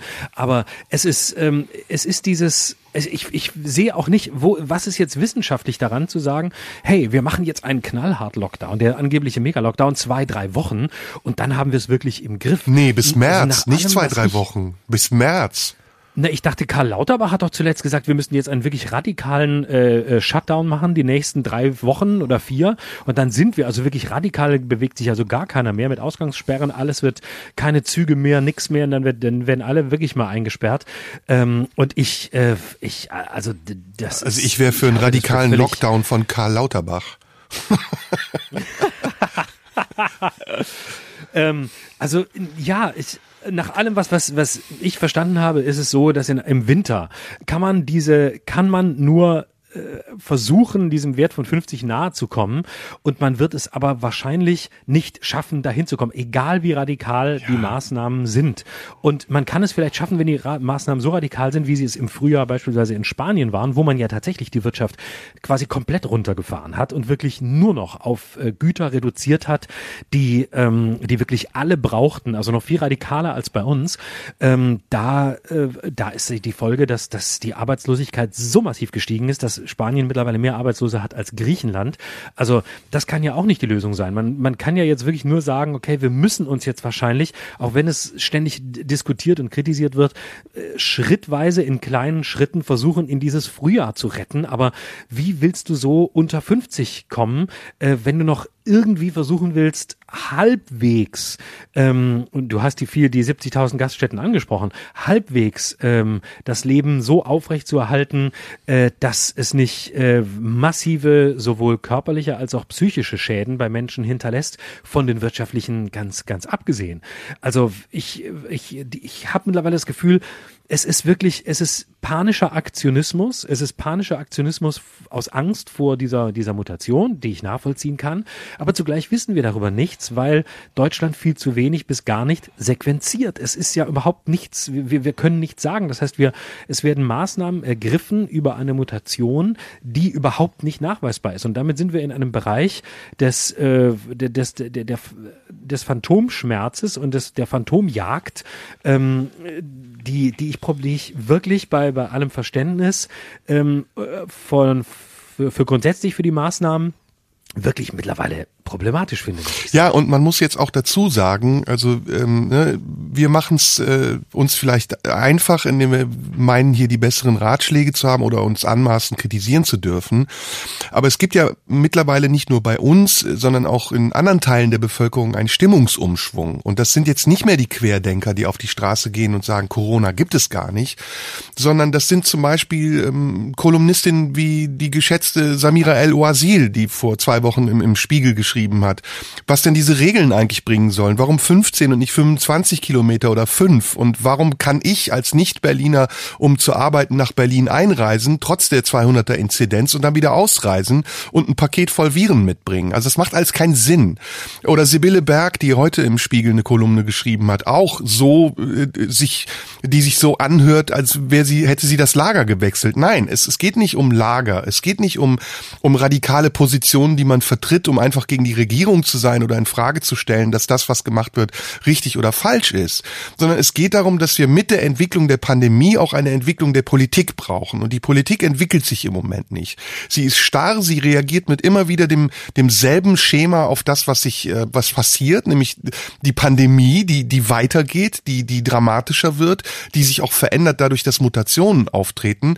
Und wir merken alle, dass das der Weisheit nicht der letzte Schluss der Weisheit ist und dass wir in irgendeiner Form mindestens, das haben wir ja auch schon gesagt, kurzfristig, mittelfristig, langfristig andere Wege gehen müssen als die, die wir bisher gegangen sind. Und vor allem, und da gebe ich, was ich sehr, sehr ungern tue, der FDP mal recht, ist das nicht eine Entscheidung, die von oben herab getroffen werden darf. Und auch nicht Herr Söder und nicht Frau Merkel haben das Recht, das im stillen Kämmerlein zu tun und vorab irgendwas durchsickern zu lassen, was die Bild dann zu einer Meldung äh, macht, sondern das ist eine Frage der öffentlichen Debatte und Diskussion und vor allen Dingen einer parlamentarischen Debatte, in der auch darüber abgestimmt werden muss, ob so etwas richtig oder falsch und gewollt oder nicht gewollt ist. Und das passiert gerade nicht. Und das ist ärgerlich, weil wir haben, äh, wenn wir uns das Impfstoffdilemma mal angucken, so viel Zeit schon verloren im Vergleich zu anderen Ländern. Indien impft in, in massiver Anzahl, Israel impft in massiver Anzahl. Selbst die Engländer haben schon irgendwie drei bis vier Millionen geimpft und sind, machen das so schnell wie möglich. Und wir hängen bei anderthalb Millionen, weil wir gar kein Impf Impfstoff bestellt haben, obwohl die Firmen, die die Impfstoffe produzieren, zum Teil sogar in Deutschland sitzen. Also da fragt man sich, wusste das der Jens Spahn nicht? Ist er davon ausgegangen, dass der Impfstoff vielleicht noch nicht kommt im Herbst? Oder, oder wussten sie es und waren sie überfordert? Und warum wird das jetzt nicht gemacht? Also warum wird jetzt nicht reagiert? Wir haben genug Geld, wir haben genug Möglichkeiten. Die Firmen sitzen hier, selbst die Leute der Firmen selbst sagen, bei uns wurde nichts bestellt. Und jetzt kommt die Meldung, dass man in Marburg Hamburg plötzlich 100 Millionen Dosen mehr herstellen kann. Warum weiß man das jetzt erst? Also warum nicht vor fünf Monaten, wo die Pandemie auch im Gange war? Oder hat man sich etwa auch auf Seiten der Politik in der Sicherheit gewogen, dass man dachte, naja gut, im Sommer sind die Zahlen so weit runtergegangen, wir werden irgendwie schon den Herbst überstehen? Also sie haben wirklich zu wenig Geld in die Hand genommen. Das ist, glaube ich, das, das Entscheidende. Das sind, glaube ich, 2,7 Milliarden in der gesamten EU, ähm, wenn ich die Zahl richtig in Erinnerung habe. Und zum Vergleich, die USA haben, glaube ich, 12 Milliarden in die Hand genommen. Einfach nur, um genug Impfstoff zu haben. Und das kann man einfach sowohl der EU-Kommission als auch, ähm, als auch Jens Spahn vorwerfen. Und wenn er sich jetzt, wie äh, letzte Woche in, in, in der Regierungserklärung in den Bundestag stellt und ernsthaft sagt, na ja, also die, es, das Problem sind ja schon auch die Hersteller. Die haben ja nicht genug produziert produziert, er aber nicht genug bestellt hat. Da muss man halt auch sagen, ganz ehrlich, sag mal, bist du so doof und hast die Logik nicht verstanden oder betreibst du einfach nur eine ganz widerliche Art und Weise der Täter-Opfer-Umkehr? Nämlich, ja, ja, gut, die haben ja nicht produziert. Die können ja nur produzieren, wenn du bestellst. Äh, dann wird produziert. hm. Wenn ein Sender zehn Folgen einer Serie in Auftrag gibt, dann werden zehn produziert. Und wenn der Sender dann sagt, naja, aber warum habt ihr denn nicht 20 produziert? Dann sagt der Produzent, weil ihr zehn wolltet. Sonst hätten wir produziert. Gern auch 20. Na? Aber wenn ihr zehn Folgen Folgen haben wollt, dann gibt's eben nur zehn Folgen, äh, äh, was weiß ich, unter Himmels Willen oder wie die ganzen Serien da heißen. Also äh, das ist auch wirklich ein Missmanagement, wo ich auch sage, diese Tage sind ähm, die, das sind die Tage, an denen ähm, Jens Spahn sich mal nackig macht. Da sieht man nochmal schön, wie, wie oh sehr Gott, anschaulich, oh wie wenig dahinter ist. Kolossal, kolossal als Gesundheitsminister ähm, bei der wichtigen Frage der Impfungen ähm, dermaßen gescheitert.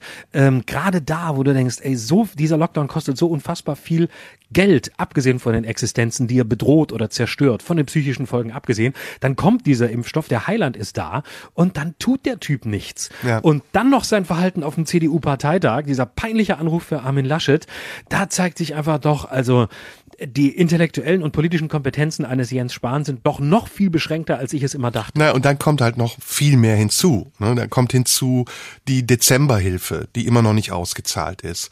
Ein Konzept, äh, um das Überleben der massiv betroffenen Kulturbranche zu retten. Das war im Sommer, im Herbst wurde darüber noch gesprochen.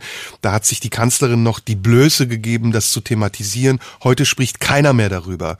Wir werden dieses massive Kunst- und Kultursterben erleben und das kommt auf uns zu, solange wie die Politik keine Konzepte entwickelt, die, die Menschen am Überleben zu halten. Und darüber wird im Augenblick nicht gesprochen. Die Gastronomie, die wir erwähnt haben. Stattdessen wird über härtere Maßnahmen gesprochen. Ich meine, mir, mir blutet das Herz, wenn ich durch die Stadt fahre hier in Berlin und ich sehe ein Restaurant nach dem anderen, das geschlossen ist. Und ich weiß gleichzeitig, ja. die werden nie mehr wieder öffnen. Und mir blutet das Herz, wenn ich mir vorstelle, wie dieses Leben sein wird nach der Pandemie. Wenn wir uns alle danach sehnen werden, irgendwann mal abends wieder an der Theke in irgendeiner Kneipe zu stehen und ein frisch gezapftes Bier zu trinken und der Wirt nicht mehr da ist, weil er es nicht überlebt hat. Und genauso geht's mir mit Theatern, mit Kino, mit, mit allem, was Kultur und Kunst bedeutet.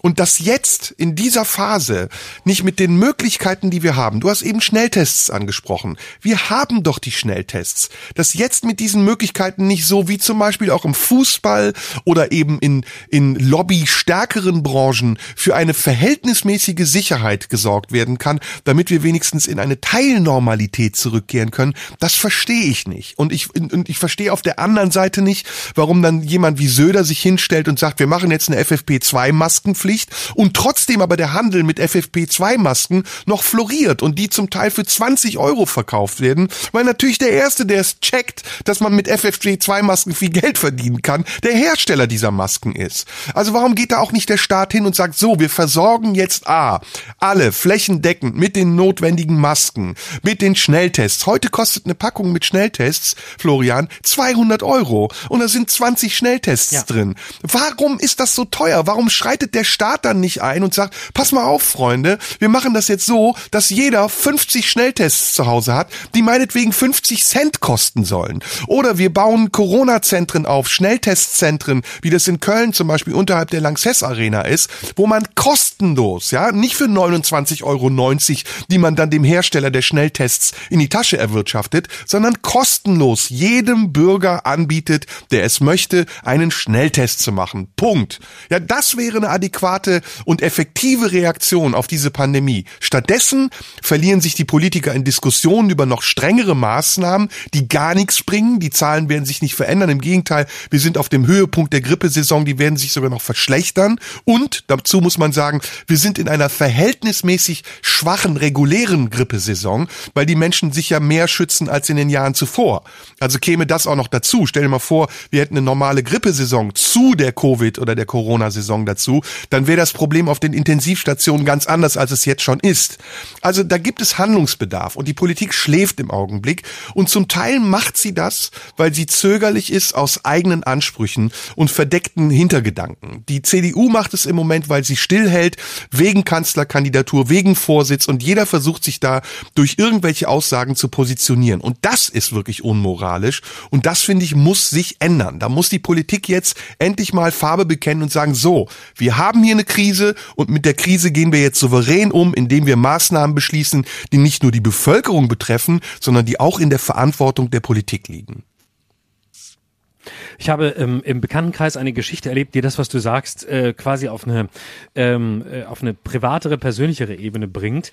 Ähm, ich habe eine eine Bekannte, äh, die einen äh, schweren Pflegefall, einen Demenzkranken auch hat äh, in einem Pflegeheim.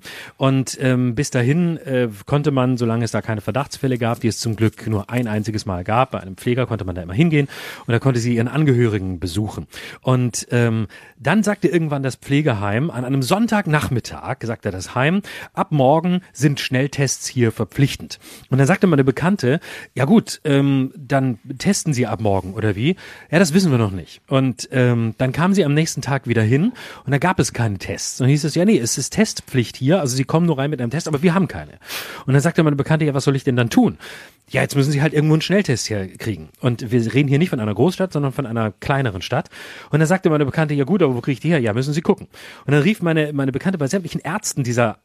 Stadt an.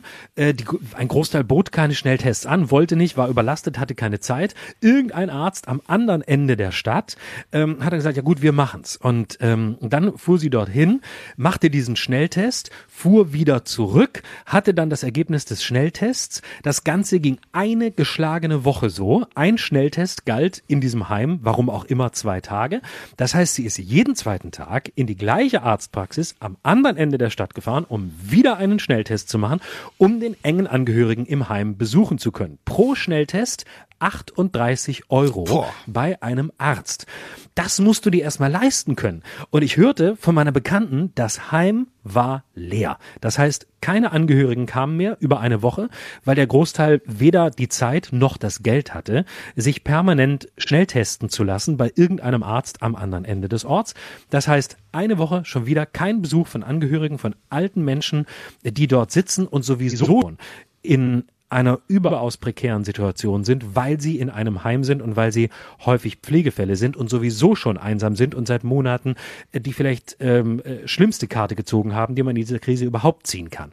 Das nur als, als kleines Beispiel aus, der, aus einer kleinen Welt für das kolossale Versagen, das wir gerade auf allen Ebenen feststellen. Und hm. so sieht es dann aus, wenn es ganz unten ankommt. Hm. Ach ja, also wir haben echt, echt mehrere Etappen jetzt hier durch. Ähm, ne, von Anfang an waren wir ja nicht gegen die Regierung per se und gegen die Maßnahmen, aber mittlerweile, Nein. also sie verscherzen es sich sogar bei den Wohlwollenden, habe ich das Gefühl. Mhm. Ja, ja, komplett. Und das ist auch immer wichtig zu sagen. Es geht nicht um so einen Quatsch wie Corona-Leugnung, überhaupt nicht. Oder jetzt seid ihr schon bald bei den Querdenkern angekommen. Nein, es geht um nichts anderes als äh, das jeweilige Urteil ähm, der Wirklichkeit anzupassen und ähm, zu versuchen, grundkritisch zu bleiben, da ähm, äh, affirmativ zu sein, wo es sich lohnt, affirmativ zu sein. Und da kritisch zu sein, wo man eben kritisch sein muss. Und da gibt's kein richtig und kein falsch, kein gut und kein böse kein Lager wechseln und äh, so ein Quatsch, sondern es gibt immer nur den Versuch, ähm, zeitdiagnostisch auf der Höhe der Zeit zu sein und den Problemen auf ihrer Höhe zu begegnen und sich entsprechend ständig neu ein anderes, hoffentlich produktives Urteil zu bilden, ähm, das genauso in Frage steht wie jede Handlung der Politik. Das ist das perfekte Schlusswort, das du schon erahnt hast, glaube ich. Ähm, Florian. Ist mir jetzt gerade so eingefallen. Ja, ja, ja, ja, ja, ja. ja. So. Bleib gesund, mein Lieber. Wir ähm, sind du eigentlich auch. durch. Wir haben oder haben wir irgendwas vergessen? Nö, Dschungelshow, RTL, nö. Ich glaube nein. Nee, äh, nee, da- das können wir nächste Woche wieder machen. Ne, da muss das- jetzt auch erstmal was passieren. Genau, und wir sind ja Wenn wöchentlich. der erste Corona-Fall im, im Dschungel, wo ist der Dschungel in Groß, keine Ahnung, wenn der, wenn der erste Fall im Dschungel, wo auch immer bei Trier oder wo er jetzt aufgebaut wurde, stattfindet, dann, dann können wir auch darüber reden. Dann reden wir auch darüber, genau. Ansonsten, wir sind jede Woche hier. Wir stehen hier Gewehr bei Fuß und unseren Mann. Ähm, war schön. Also ich, ich, ich habe heute gerne mit dir gesprochen, so wie immer. Ich auch. ich Wenn- auch. Sollen wir sagen, wenn man uns schreiben will, kann man uns schreiben. Marlene Dietrich Allee 20 in 14482 Potsdam. Wir hören uns nächste Woche wieder und Genau, oder äh, Serda könnt ihr, wie gesagt, auf dem schriftlichen Weg nach Potsdam schreiben. Mir könnt ihr über meine Portale schreiben. Instagram, Facebook, Twitter. Ich heiße überall Schröder live. Könnt ihr mir folgen, schreiben, Direktnachrichten. Ich schaffe nicht alles zu beantworten, aber ähm, könnt ihr gerne machen, wenn, Also- ihr, wenn ihr Lust habt, wenn ihr irgendwas zu sagen habt. Und wenn das wenn da, wenn da was dabei ist, beziehen wir das auch gerne Ja, du, mein, du, du, du zielst ab auf äh, Direktnachrichten von Leuten, die dir nicht nur schreiben, sondern auch äh, Bilder schicken, oder? Ich will keine Bilder. Ich hasse Bilder. Ich will Text. Ich bin Texttyp. Hast du schon mal einen Dickpick Ihr könnt verschickt? mir schreiben, was ihr wollt. Nein. Nee. Noch nie? Ich würde nein, ich würde nee. Nee, wirklich nicht. Nein, habe ich Nee. noch nie gemacht. Also, Also- nicht an Fremde. Also ich schick dir gleich mal eins von mir, okay? Also wir schicken uns gegenseitig Dickpics und Nudes und ähm, bleiben auf jeden Fall genau. tapfer, streng, äh, wie sagt man, Und stramm. aufrecht in jeder Hinsicht, damit die Dickpics funktionieren. Also mein Lieber, mach's gut. Das war unser Podcast Oh Gott, heute. oh Gott. Schröder Das war's und für heute. Genau, das war's. Bleibt standhaft, ihr Süßen. Ja, genau. Also bis später. Tschüss. Tschüss. Das war Schröder und Sumunju. Der Radio 1 Podcast. Nachschub gibt's in zwei Wochen.